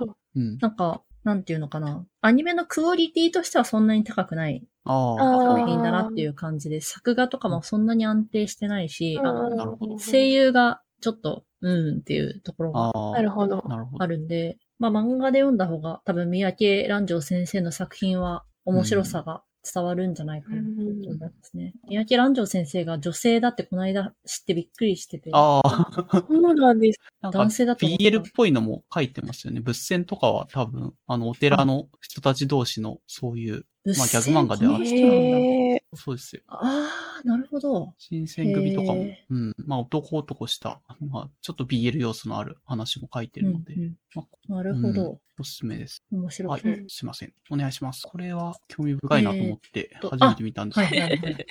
そう、なんか、あの、タコピーの現在の作者が書いた新作が、今なんかジャンプで連載されてるらしくて、うん。それが一ノ関の滞在っていう、また罪なんかいって感じなんですけど。あんま罪なんかいって思って見なかったです。そうまた罪なんかいだし、これ、ジャンプで連載していいんかいって感じだ。え、そんな内容なの？こんな感じなんですか？あ、ほのぼの家族漫画風でがある。いや、全然全然。なんか3話まで多分今無料で読めると思うんですけど、うん。あの、全然ほのぼのじゃない。なんか最初、その、家族全員で、なんだっけ、なんか事故かなんかにあって、みんな記憶喪失。家族が全員記憶喪失。で、あ自分ももちろん記憶喪失になっちゃってて、うん。で、なん、か記憶喪失で、あなたのことわかんないけどお母さんなんだよね、みたいな感じで、とりあえずみんな仲良しで、えー。みんなで記憶失ったなんて大変だけど頑張ろうね、みたいな感じで、うん。最初病院でみんなそんな感じなんですけど、家に帰ったら、うん。それぞれの部屋に入ったらそう、くなんか、そう、なんか、自分、た、なんか主人公は男の子なんですけど、そう、家がまずゴミ屋敷で、主人公の男の子は自分の部屋に入ったら、なんかもう、うん。ししししみたいな、しっていう漢字がすごいいっぱい書いてある。えー。で、もうなんか、なんだろう、すごい、なんだろう、うん。重い、切羽詰まった感じの部屋になってて、で、え？みたいな。でも自分は何も覚えてないから、え？何これ？みたいな感じなんだけど、うんで、その後復帰して、学校に行ったら最初みんなすごいなんか仲良くしてくれるんだけど、なんか途中からめちゃくちゃいじめられて、なんか本当はいじめられてたみたいな。いじめられてたんだけど、なん、お前覚えてないんだってみたいな。俺ら友達じゃんみたいな感じで友達みたいに接してくれるんだけど、あの、お前がなんか友達なわけねえだろみたいな。ゴミみたいな感じでめっちゃうんいじめられて。るみたいな感じで、でも自分はそのいじめられてた記憶がないから、うんなんか言い返せるみたいうんな。感じで、言い返したら、めなんかそのいじめてた人が今度はいじめられててみたいな感じで、えーなんか結構、いや、これジャンプでやっていいかなこれ、こ全然読みたくないですけど、それ。れ、これジャンプ大丈夫か？ってちょっと思ってるんですけど。あジャンププラスじゃなくて本誌でやってるんですか？うん多分本誌じゃないかな。本誌で、新連載でやってるっぽいけど、そうなんだ。なんかタコピーで成功したから、じゃあ、なんか野放しされてないかな、これ、それだ。また野放しパ優ターン。勝努力勝利はいいんですか？優勝努力勝利。今んとこ見えてこないですね。うんええそうなんだ。そう。いや、まだ3話だから何とも言えないけど、多分家族それぞれにいろんな闇があって、う。うんん。みたい。な。まあでも最終的にはなんか、救いがありそうな気はししてるんですよ。ジャンプだから。ジャンプだから。ジャンプだから。だから。そう。ジャンプじゃなかったら救いなさそうだけど、ジャンプだからどうかな。てか、本当にこれジャンプでやって大丈夫かなってずっと、この間からずっと思ってます。そんな若い男の、若い青少年に読ませて大丈夫かなみたいな。うそうですん。ね。なんか重い話ですね。で、主人公もうんいじめられて、なんかその逆にいじめっ子みたいなこセリフを吐いた瞬間自分でハッとして、もしかしたらもともととんでもない闇のかかりいじめっ子だったんじゃないかって気づいてますよね、この3話の。うん。まあそう考えると、うーん、いやーなんかまた重い話がずっと続くんじゃないかなという気が。そうそうそう。え っていうのが、ちょっとまあ、最近、まあ、読むかっていう気持ちで読むか、な読むんだ。か。まあめっちゃ腰重いじゃないですか。っていう感じです、なるほど。な。いや、でもそういうなんか嫌な気持ちにさせつつも、続きを読ませる漫画家さんってすごいですよね、この人。うん気になりますもん。なんか、多分みんな闇抱えてるんだろうなって思うんですけど、どんな闇なんだろうとか、うんああ。最終的にどういう着地点に持っていくのかなとか、やっぱり気になりはするから、もう気になるように書くのはすごいなって思いますね。うん。タコピーみたいなウルトラヒットはしないかもしれないけど、まあ、タコピーが刺さる人には刺さるんだろうな、みたいなうん。タコ作品。ピーはなんでウルトラヒットしたんですかね？なんか、テイストは結構近い気がするけど。そうですね。うん。まあ、でも、汗様はなんか、多分だけど、そのジャンプ系の作品を読んでる人って基本的にそんなうつ漫画への耐性がないと思ってて、うん。なんか今までそんなに、まあ、なんていうんですか、ワンピース、ヒロアカみたいな、結構、まあ、いわゆる少年漫画みたいなのを読んできた人たちが、いきなりなんかタコピーの現在とかいうキャッチーな鬱をぶつけられて、みんなテンション上がったんじゃないかなって思ってるんですけど、キャッチーな鬱ってなんだって感じだけど。一応タコピーがいたから中和されてたみたいなところはあるんですか？ああると思います。タコピーがもっとなんかグロテスクな見た目だったら、そんなにバズってなかったと思うんですけど、そうですね。ああいうなんか、キャッチーなキャラクターだったから、うん。っていうのはあったんじゃないかながあんだけ虐待されてても、タコピーでどうにか中和。中和されてないなんか、うん知識ツイッターみんな語尾にピつけてましたよね。つけてました。なんか、うん。まあ話題になったから読もうっていう効果でみんなバズったから読もうみたいな感じで、それは絶対ありますようねん。読んでた人はいるかな。なんかめちゃくちゃ好きっていう人は少ないのかもしれない。本当にこの作品がめちゃくちゃツボにはまるっていう人は、うん。もしかしたら少ないかもしれないけど、流行ってるから読むみたいな感じで読んだ人はたくさんいると思います。うんまあ、一ノ関の方は、まあ、若干もう少し、あの、汗様とか自分みたいに鬱が好きだっていう人が、まあ、寄って読む感じにはなるんですかね。タコピーいないから、一ノ関のそうですね。タコピーいないから。中和まあできない。し。今のとこめちゃくちゃ暴力的な描写はやっぱりないから、その辺はタコピーよりはマイルドにしてるのかもしれないですよね。その、うん。ジャンプに載せる、本誌に載せるっていうところでやっぱその、あまりにも虐待のシーンみたいなのってちょっとか多分載せられないんだろうなって思うんで、なるほど。うん。もっとメンタル的な表現の幅が狭まるんだったら、わざわざジャンプに載せなくてもいいのになんか、編集部、人 気だからぜひみたいなこと言っちゃったのかな。まあでもやっぱええりジャンプに自分の漫画を載せたいっていう夢はあるかもしれないですよね。漫画家さんとしては。うん。本誌に載せるっていう目標があるのかもしれうないん。ですよね。な。まあちょっと表現の限界に、ジャンプ、ジャンプの表現の限界挑戦みたいなところがある。そうですね。どこまでの鬱をジャンプで表現できるか。って感じですかね。はい。はい。まだ3話しか多分やってないんで、これからが楽しみですね。うん、で、あともう一個が、えっと、これは、うーん、なんか、何なんだろうな。兄だったものっていう、松田実さんの作品なんですけど、なんかね、あの、確かですけど、モネかあの、共通のお友達のソラくんがいると思うんですあ、けど、はいはい。ソラさん。はい。過去ゲストでいていただいて。そうですね。ソラくんからおすすめしてもらったんですよね。で、うん読んでて、なんかあの、アセ様ホラー系の漫画が結構好きっていう話をしたらこれを勧めてくれたんですよ。うん。で、あの、まあ、主人公は女の子で、高校生なんですよ。で、お兄ちゃんがいて、で、お兄ちゃんが亡くなったんですよ。うん。で、お兄ちゃんが亡くなったから、その、まあ、お参りというか、なんか、供養というか、まあ、それで向かった先が、そのお兄ちゃんの恋人の家、うん一緒に住んでた家？で、その恋人男の人なんですけど、うん。で、なんか、でも実はその恋人の人を、その主人公の女の子も好きで、みたいなええ感じ。その恋人の男の人を落とすために、主人公は、なんか、お兄ちゃんになりきるみたいなことをするみたいな。で、なんか、そのお兄ちゃんの、なんか、霊、亡霊みたいなのが、うんその、恋人の男の人に取り付いてるんですよ。取り付いてるっていうか、こう、背後霊みたいな。お前、なんか、妹に対して、お前、この男、なんか、俺の恋人を奪おうとするな、みたいな感じで、なんか、取り付いてるいですよで、それで、その男の人に、その恋人の方には見えてないんだけど、周りの人にはその亡霊が見えてて、一体あれは何なんだみたいな。あれはお兄ちゃんだみたいな。じゃあ、あのうんお兄ちゃんはなんで出るのかとか、なんかその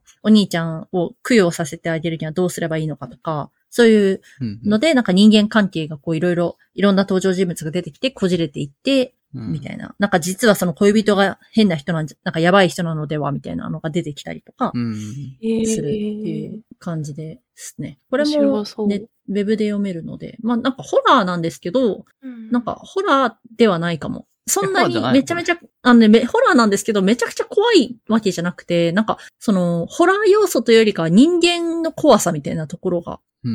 あるというか、その、取り付いてるお兄ちゃん自体は、なんか、まあ、いわゆるお化けみたいな感じなんですけど、お化け自体はそんなに怖くないうんかなと思いますう。んそれより周りの人間関係の方がちょっとゾ、ゾワーってくるような感じの書き主方かな。人主人公の子も一筋縄で、ただのいい子じゃないですよね、これ。あ、そうそう、主人公の子もなんかちょっと闇抱えてて、なんか、その、兄の恋、元恋人というか兄の恋人を、なんて言うんだろう、奪おうとするんだけど、その奪い方もなんかなぜか自分がお兄ちゃんの真似をするっていう奪い方うん。自分がお兄ちゃんの代わりになるみたいな奪い方をしようとしてたり、なんか多分家族に闇がある感じなんだと思うんですよね。だからそういうちょっとなんかバックボーンが薄暗いというか、一筋縄じゃない女の子ですね。主人公もうんはい。その辺もまだ謎が解き明かされてないんで、うん。これからどあ、そうですね。連載中だから特に謎が終わってるわけじゃなくて、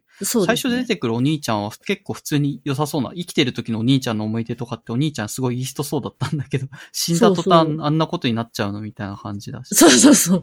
なんか猿みたいな化け物、猿みたいな化け物ってなんだって感じだけど、なんかすごい異形みたいな感じの化け物になって、恋人に取り付いてるんですよね。うん、そうそう。まあ、とりあえず、どうなるか、まだ2巻、2巻とか、まあ、もっと、ウェブ漫画で言うともっと細かいかもしれないけど、途中だから、これから楽しみって感じ。そうですね。まだ今後一体どうなっていくのかというところで。うんでもホラー、なんかめちゃくちゃ怖いかって言われたらそんなに怖くはないですね。怖い話って感じではないです、そこまで。うんどうなっていくんだろうっていう感じの話です。そうですね。うんなんか、これまでにこういう風な話がなかったというか、結構、期待を裏切る方向にどんどん走ってるから、なんだろう、前お勧めしてくれた青野くんの、なんだはいはいはい。あれと、青野くんになんか、やっぱり触りたいか近いような雰囲気は感じました。そうですねうん。怖さで言ったら青野くんのが全然怖いです。ああ。あっちの方が多分幽霊の感じの描写が上手。うんかな怖い、うん。ゾワーってくる怖さ。うん怖いけど読んじゃうんですよね。ちょっと今まだ連載、なんか、休止中らしいんで、あ、そうなんだ。あ、そうなんです。そうですね。新刊が出てないんで、ちょっとうん待ってるんですけど、めちゃくちゃ楽しみですね、青野くんも。うんまあ、そういう、はい青野くんもただの先週ラブ、ラブコメみたいな感じで行くのかと思いきやとんでもない方向に走ってるから、こっちの兄だったものもまあまあ、なんか最初の流れからすると随分違う方に走り出したなって気がするような、うん。だと思う。うんはいはい。ありがとうございます。で、えっと、その他っていうので、このはい。ワンピースとかヒロアカの最終章。それはもういいいいです。いいいですね。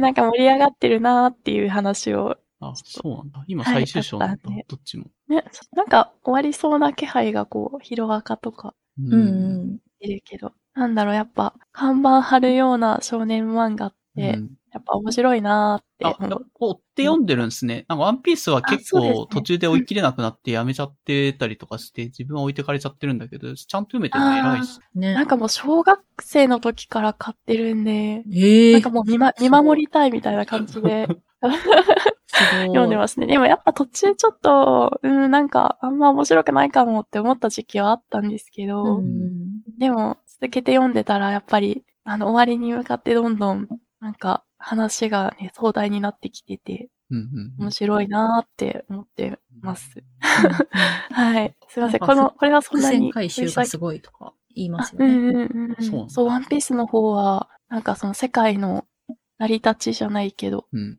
隠された歴史の部分が。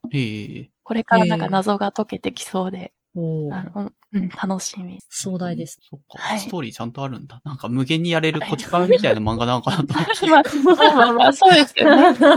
こっちから。島一個増やせばいいですから、ね寿司一個。増やせストーリー。確かに。まあまあまあ。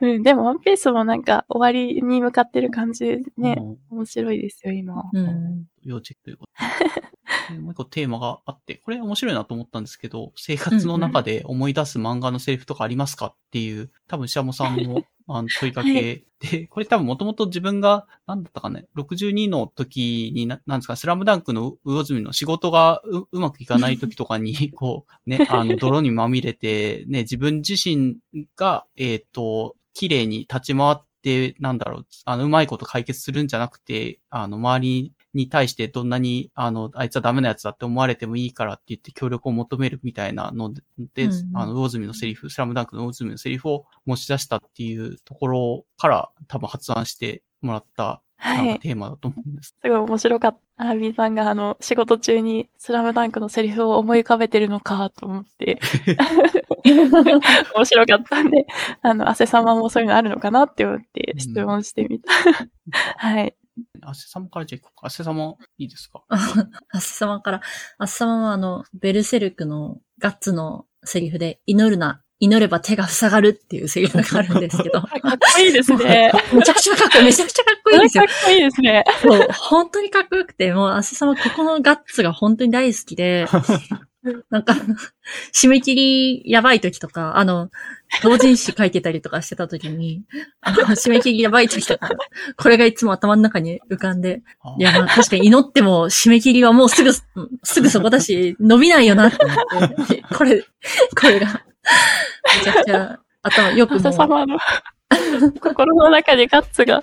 あ出てくる心に、はい心にいつもガッツを。あれか、ベルセの第2部あたりのセリフなんですね。これ、第2部っていうのは、職が終わった後ぐらいの、あ、そうです。新。編始まった時の、そうです、そうです。あの、なんかお姫様か何かみたいなそう。姫、姫じゃなくてあの、なんだっけ？なんだかなフェ、フェル、ファルネーゼ様？ファルネーズ様。そうそが、なんか祈るんですよね。なんか、うん神、神よ、みたいな感じで。なんか化け物がすごいいっぱいやってきて、そうで、神よって祈るんですけど、そこで祈るな。祈れば手が塞がる。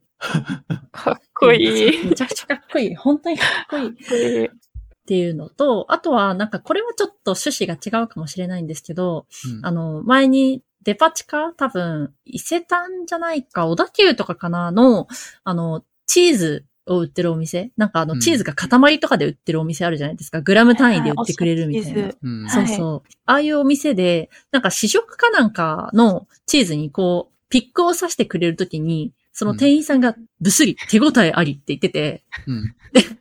あれなんかこれ聞き、聞き覚えあるなと思って、ブラックジャックみたいって言ったら、本当にブラックジャックに出てくるビワマルっていうあの、針を刺して治療するっていう キャラクターのモノマネをしてたらしくて、それで、お、ほん、そうです、ブラックジャックのビワマルなんですよって言われて、嘘でしょってなって、それで、そうでしょ。そんな、チーズ屋さんでそんなブラックジャックのビワマルやる人いると思って盛り上がった。面白すぎません？マジ最高ですよね。チーズ買っちゃうよ、そんなん。そう。それあの、まだコモリンと付き合う前に二人でうんそこに行った時にやったエピソードなんで、でもコモリンはブラックジャックを読んでなくてそれがわかんなかったっていう。ブラックジャック読んでてもそんなに、そんなになんかビアマル出てこない。主要キャラじゃないからさ。その後相当なブラックジャックファンだった言われてみて、ああ、そんなのもいたかもって思うぐらいのキャラクターですよ、ビアマルは。アセさんは多分人生でほぼ最初に読んだ漫画がブラックジャックなんですよ。あえーえそう。それのせいでブラックジャックに対する思い入れが結構あって、うんそれで多分手応えありのセリフで、え、ビワマルってなって。拾ってくれる人にやってよかったですよね、店員さん。多分今までいなかったんじゃないから、すごい喜んでもらえたんで。皆さんも絶対拾われると思ってないんですよ。自分で酔ってやってるだけだから、それ。そうそう、自分だけのテンション上げるために多分やってるだけなんで。だってチーズ刺すときに手応えありとか言います？普通。言わないじゃん。何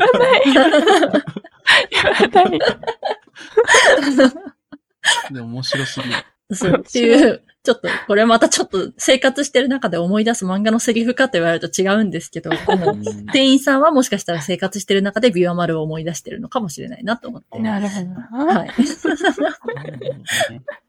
は自分の方は、これ多分、あの、前のエピソードのその、泥にまみれる、れると結構近いセリフで、やっぱそこのね、あの、井上武久さんその辺のセリフ作るの本当うまいなと思うんですけど、うんあバガボンドでもその石州祭って、なんかそんなに華やかじゃない、あの、な乱世で自分がこう踊り出ようと思えば踊り出れるタイミングとかあったんだけど、常にこう、他の国とか、なん。ですかね、あの、良い待遇で足利将軍とかに誘われた時とかについていったら、結局それは信長に撃たれたでしょう。じゃあ信長に、あの、今度、あの、関州祭先生ぜひ来てくださいって言われて行ったら、結局じゃあ豊臣秀吉とどうなったのかわからんし、で、じゃあ豊臣秀吉についてはどうなったのかって結局徳川によってっていうので、全部そういうの断ってきていて、なんか石州祭自体はずっと浮かぶ、浮かんでないというか、あの、全然自分の流派みたいなのが、世の中に認められないように、こう静かに、あの、暮らしていた、みたいなセリフで、なんか、こう、これめっちゃかっこいいなと思って、たまに思い出すんですけど、ミナモはいつもあれ来る乱世じゃったって言って、なんかだけど、なんか石の船はついに浮かばないで、この浮かばなかったことで、自分のちっちゃいけども、この山あいの3000語が残ったっていう、なんかセリフがバガボンドで出てきて、これ好きなんですよね。なんか、やっぱ、えー。あんまり派手派手しい活動とかその成果みたいなの上げようとね、あの自分のそういう名誉に、あの欲に目がくらんで何かしら得ようとした途端に結局のところ最終的に残るのって、この石州祭のところみたいにこう静かに水面であの下の方に沈んでいたからこそ生き残れるみたいなそういう戦略もあるんだろうなと思ってて。ううんん、渋いですね。渋いですね。これを思い浮かべる荒引さんも面白いな。仕事のとかそういうのでなんかふと浮かべるあこの選択とかこのなんかそういうお誘いはどうなんだろうって思った時に、いやいやいや、うん石あー石主催を思い出す感じ。石の船はついに浮かばずだと。なるほど。うん。渋い。厳しいエピソード。なるほどなやっぱ仕事とかこう、追い込まれてる時にこう、浮かんでくるというか、漫画のセリフに励まされたり、うん。ありますよね。ありますね。めちゃめちゃ励まされるし、石州祭のうんおじいさんだけど、これ言えるのはすごいいいし、まあまあ、あの、バガボンドは好きなんだけど、ついぞ完結しないんだろうなって。あー。あれって今どうなってるんでしたっけ？え、いや結局のところ途中でもう10年ぐらいかな、うんあの、途中でそのままになってます。たあだ作者は生きてるかかれてないまあ、まだ希望はあるんですけど、うん書かれてない。今日は、うん。?7 みたいなもんですね。なんだ。そうですね。うん逆にほど、シシャモさんはあるんですか？生活の中のこれは。確かに。あー、なんかこんななんかビシッとした、かっこいいセリフではないんですけど、うんうん。あの、ハチクロの、あ あの、竹本くんが自分探しの旅に出た時の、あの、シーンは浮かびますね。すいません、鼻声が。ちょっとうんうんうんあの、仕事が山積みになっちゃって、先が見えないなって時に思い浮かべるのが、うん。なんか、竹本くんが、あの、最北端まで自転車で旅した時に、なんか右左で交互にペダルを踏めば、たどり着くんだ的な、うん。あの、うん。セリフというかシーンがあるんですけど、うん。なんかそれをいつも、なんか仕事こなしていくイメージがもう自転車のイメージになってて、あ の、これ、もう終わり見えないけど、今手を動かしてれば絶対終わるからって、それに励まされてて、うん。で、それを、あの、海野千佳先生が同じようなツイートをしてたんですよ。うんあの、海野先生も多分締め切りかなんかに追われてて、うん。でもなんか竹本くん、あの、ペダル踏んでれば終わるからみたいな、自分の漫画のセリフに自分で励まされてる、うん。あの、ツイート見かけて、あなんかこんな人気な作家さんでも、うん物作る時の苦しさみたいなのは一緒なんだなと思って、あうんーなんかその出来事を含めで、あの、よく思い浮かべるセリフです。うん。はい。なるほどな。はい。こんな感じです。がいいですね。なんか地道な感じがいいのに、汗様、祈るな、祈れば手が塞ぐ。それめっちゃかっこいいですけど。これは、これはなんかもう名台詞集がプンプンしてますけど。名台詞ですね。本当にいや、フレセリクそこなんだっていうので面白かったです。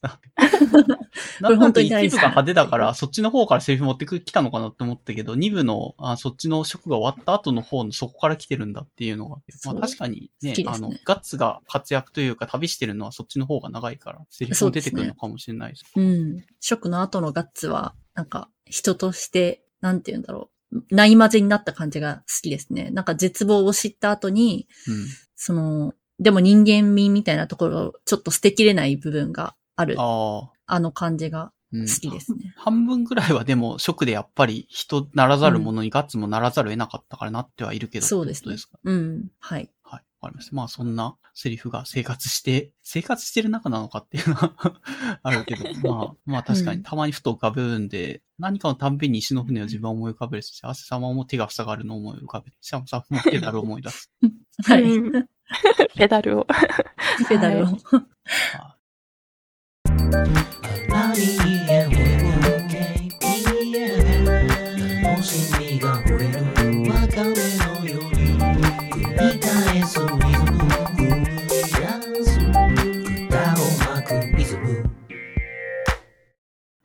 じゃあ次お便りコーナーに行きますね。えっ、と、いつはい来てるので読みます。えっ、と、ラジオありネーム。がとうございます。冬足軽さんからのお便りです。最近本当に寒くなりましたね。皆さんの防寒最強装備を教えてください。私はヒートテックに靴下、二重履き、それに手袋、マフラー、コートを加えるのが上限です。すごい。耳はそのままなので、そこが弱点になっています。というお便りです。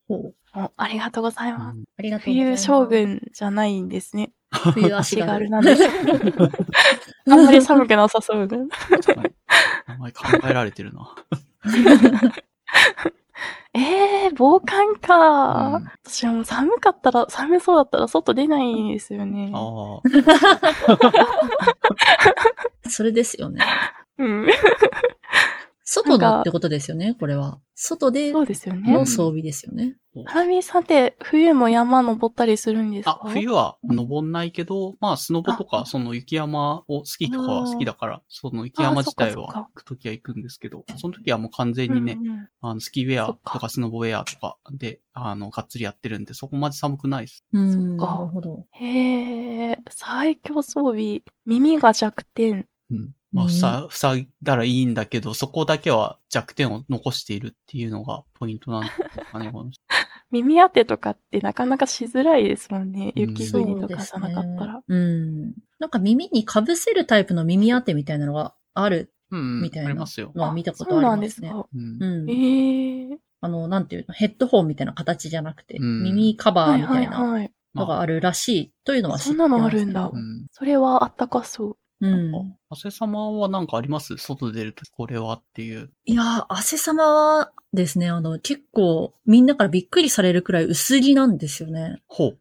そうなんですよ。で、なんか前、みんなで遊んだ時とか、うんもう、汗様だけコートを着てなかったことをずっとこすられ続けるぐらい 薄薄着で。いや、でも、うん寒がりではあるので、うん。あの、でも外で。寒がり、そうなんか、あの、着膨れるのが好きじゃないあのですよ。なんか、重ね着とかが好きじゃなくって、はいはいはい。でも、あの、とりあえず、よく聞く、あの、首という名のつくところを、温めればいいというのを信じておりますので、手首、はい足首、首は出さないようにっていうのを心がけてはいます。うんうんうん。うんはい。まあ、カシミヤのマフラーが最強っていう、あまあ、ある種マフラーさえあれば、どうにかうん。なるという感じ。どうにかなる。はい。と思ってます。なんか、確かに。あのー外じゃなくて家の中の話になっちゃうんですけど、あのー結構、なんだろう、末端冷え性だから、あのー靴下を履いていることが多いんですけど、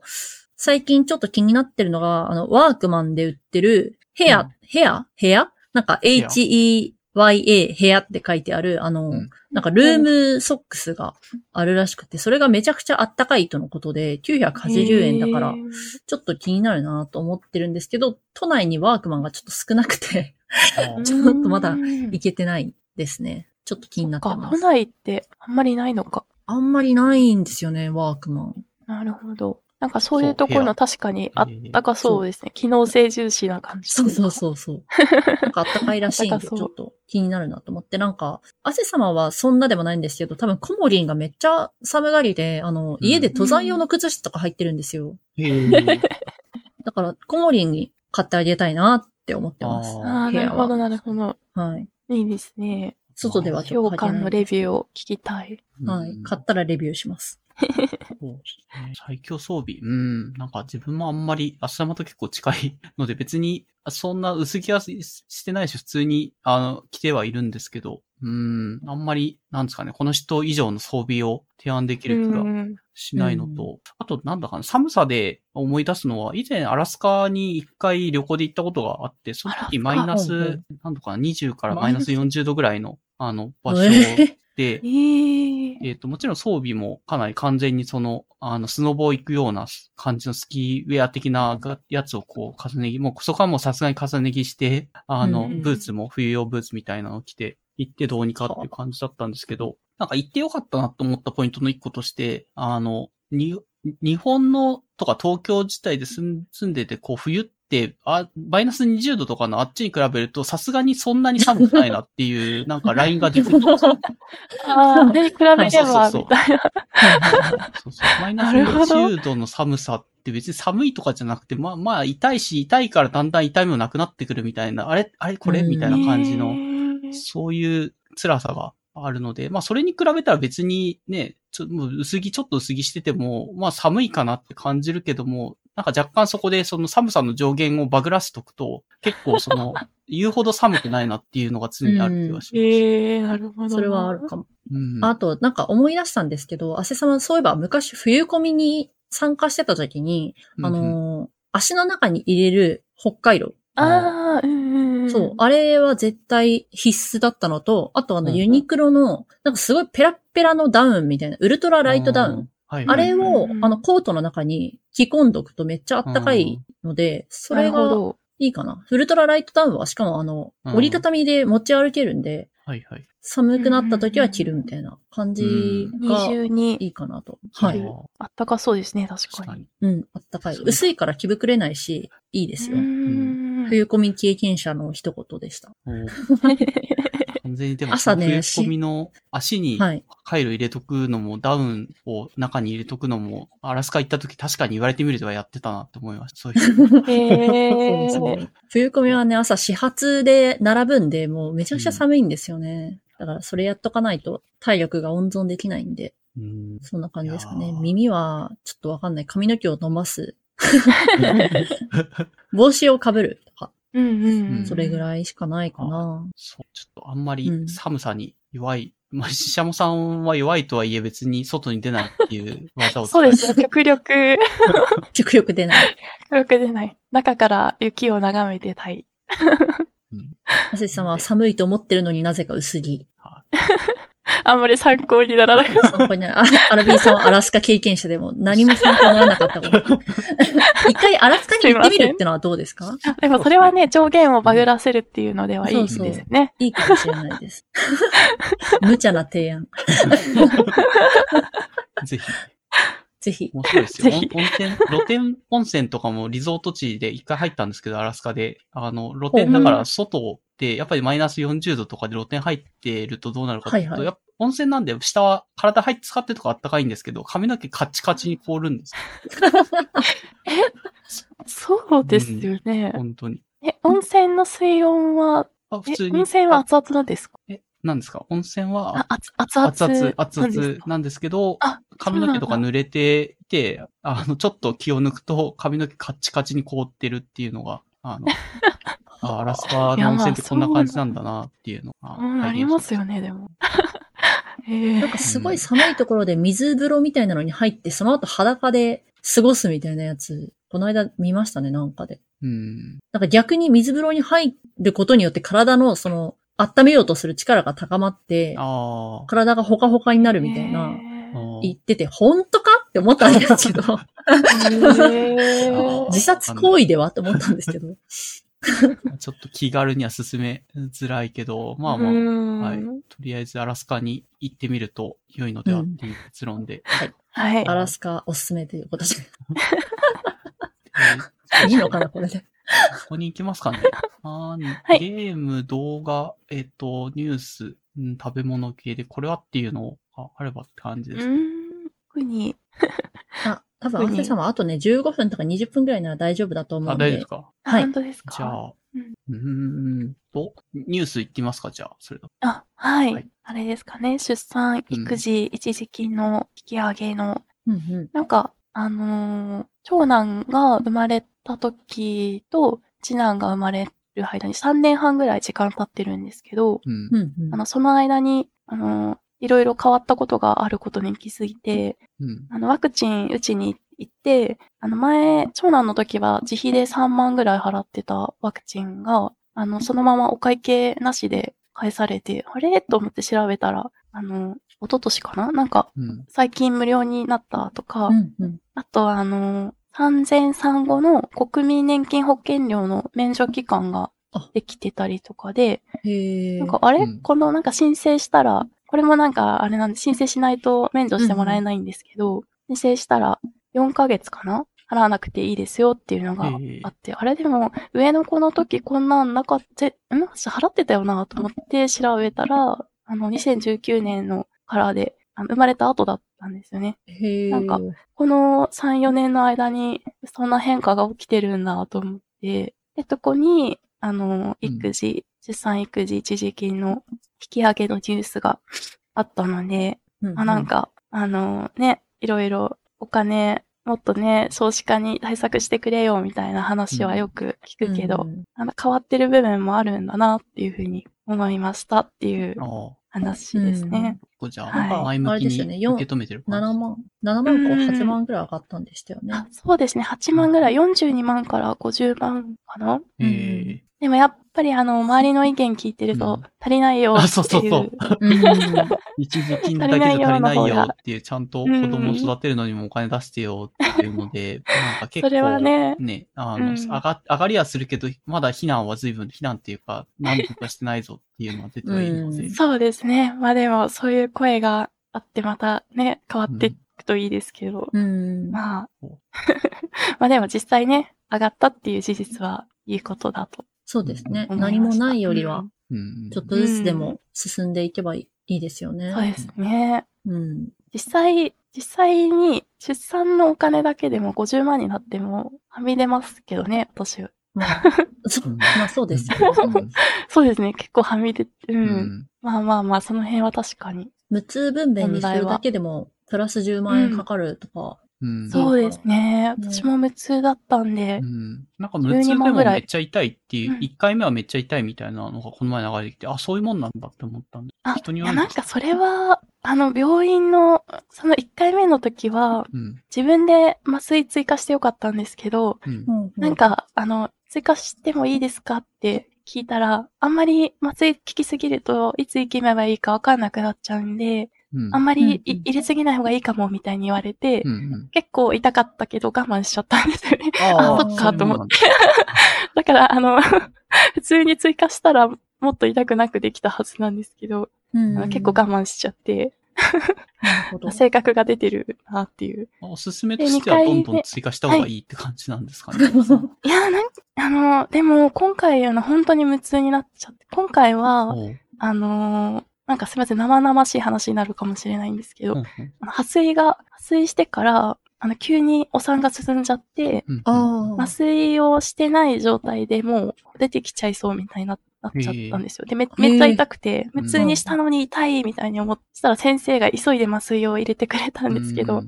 あの、様子を見てゆっくり足していくところを、多分急いで痛くなくしてあげようと思って入れてくれたから、本当に全然痛くなくなっちゃって。で、いつ行けばいいかわかんなくて、うん。あの、か看護師さんと、あ、助産師さんとうん。モニター見ながら、今生きんでみましょうかみたいな。雑談を、あの、名字にまつわる、この名字の呼び方珍しいですよね、みたいな雑談しながら産みました。そっちの方がでもいいんじゃないですかね。痛みがないうん。自体は、まあ、タイミングが分かりづらいっていうぐらいだから。うん、まあ、計算部だったから、一人目の経験があったからっっていうのもあるかもしれないですけど、あの、産後の体力の回復度合いとかはうん、明らかに二人目の方が良かったですね。ああ。へえ。あの、出血量とかも全然違くて、うんあのうん、二人目の時は結構楽に、はい。うん あれ、なんなんでこの、急に別の話になっちゃいましたけど。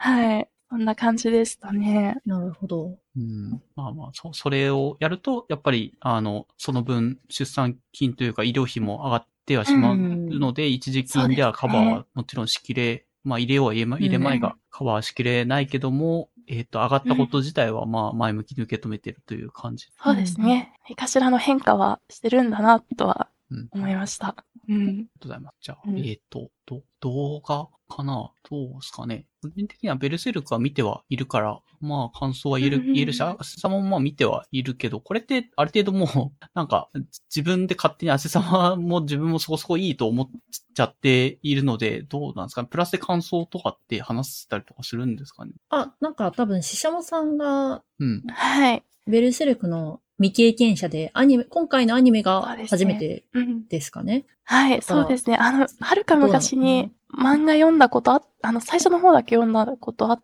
たんですけど、うん。うんなんか記憶の中だと、ガッツが妖精みたいな子に。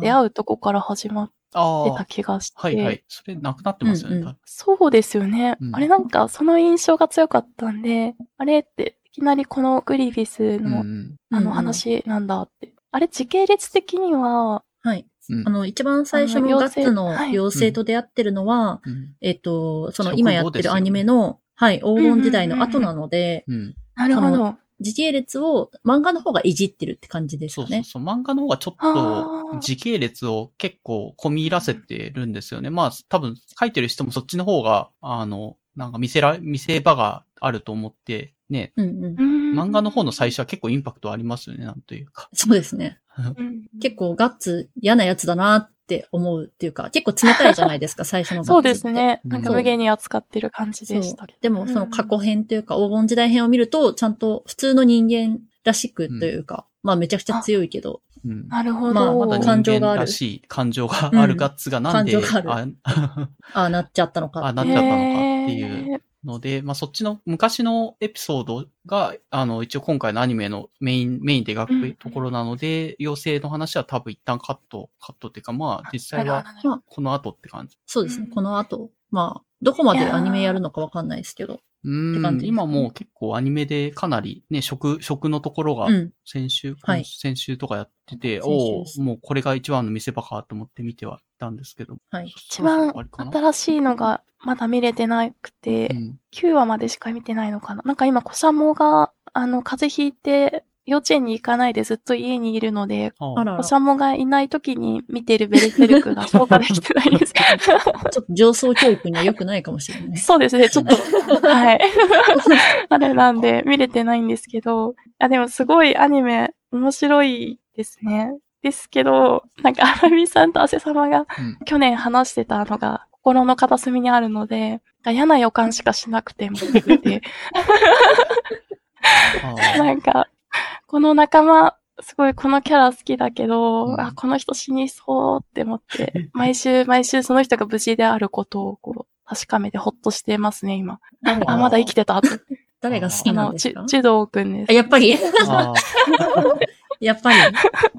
もうやっぱりはな、柔道はやっぱ好きですよね。ジュドーうん君もうちょっとアニメで取り上げてくれてもって思ったりはするんです。そうですね。あ、漫画だともっとあれですか、うんあの、漫画の方がもうちょっと掘り下げがあるかな。へーでも全体的に多分そうですね。高野段、他のキャラクターももうちょっと多分掘り下げがあるし、そのんガッツが一人の、なんていうのかな、個人の傭兵の時から高野段に入って、その高野段のみんなに馴染むまでがもうちょっとうんうん詳しく書かれてあいる。そうなんだ。へえ。ガッツも最初は結構ツンツンしてるんですけど、高野段に入ってから、その団員になるまでが、その周りの人との関わりとかで結構ガッツ自身が変わっていくみたいなところがもうちょっと丁寧に書かれてるんで、なるほど。そうまあそういうのを置いといたとしても、でもアニメ版のあのうん編集はすごい、うま、うまい編集してるなっていう、そこまで、なんだろう、全部削ってるわけでもないけど、やっぱり注目させたいポイントはしっかり描いてるしっていうのがあって、そういう意味で評価はしてるって感じなんです。へえ。はい。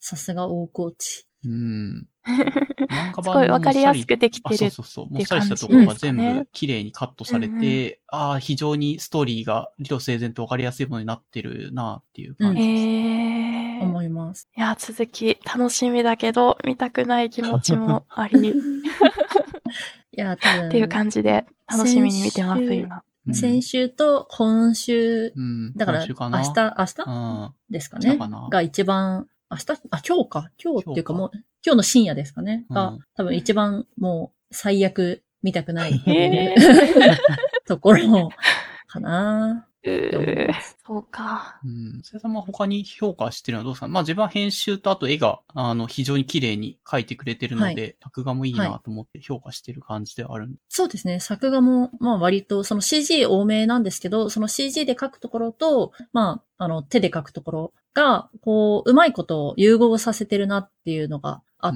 て、うまい CG の使い方してるなと思うので、その辺は良かったかなと思いますね。あの、うん。キングダムみたいな CG だと、やっぱり、ちょっと CG、ね。CG 感がね、うん。出ちゃう。んで、しかもキングダムの CG なんか、兵隊全員同じ顔だった時マジで驚愕したんですよ。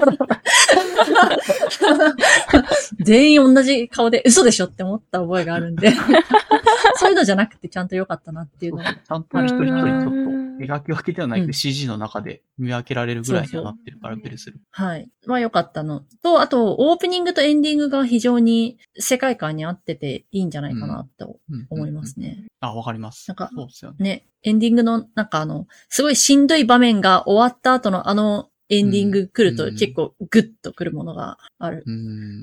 シンプルな作りでしっとり。した感じのね。うんうんうん。非常にいいと思いますね。あとはもう、あれですね、グリフィスの声優が桜井っていうのがもう解釈一致って感じで。な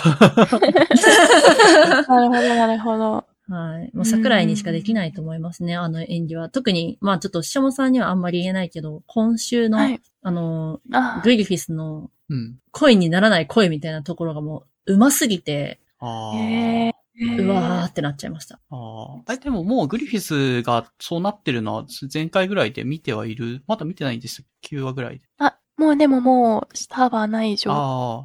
態。言っていいのかな？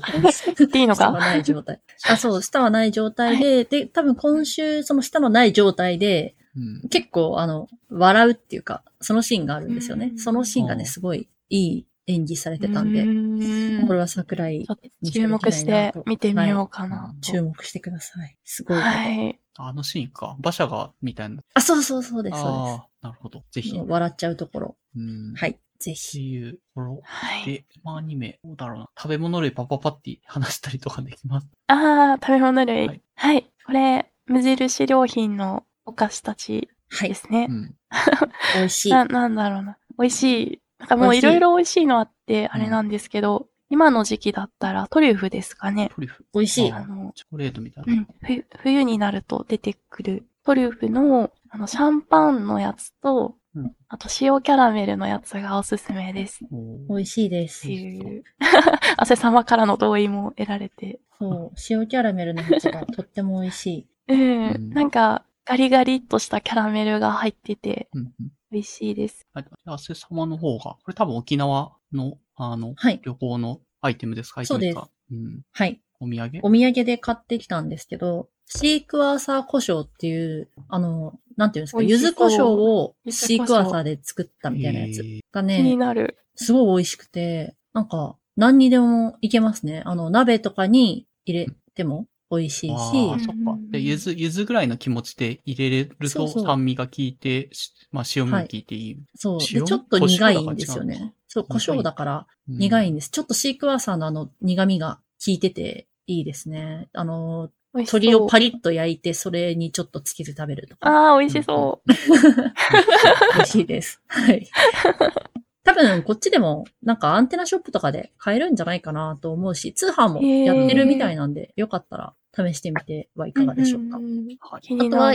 石垣島で買ってきた石垣島の塩ええがうまい。あの、普通の塩と全然違うんだなっていうのを感じましたね。やっぱり。ええ濃度が濃いみたいで、石垣は。あ、濃いね。はい。甘甘いですね。甘い。甘みがある。はい。なんか塩に味ってあるんだってなりました。ええなんかあの、結構大粒な感じの塩ですか？これ。そうですね。ちょっとあ、なるほど。普通の塩に比べるとザラザラしてる？つぶつぶしてる？塩で、ええあのーまあ、もったいないからちょっと料理にそのまま入れたりはあんまりしないんですけあ、ど。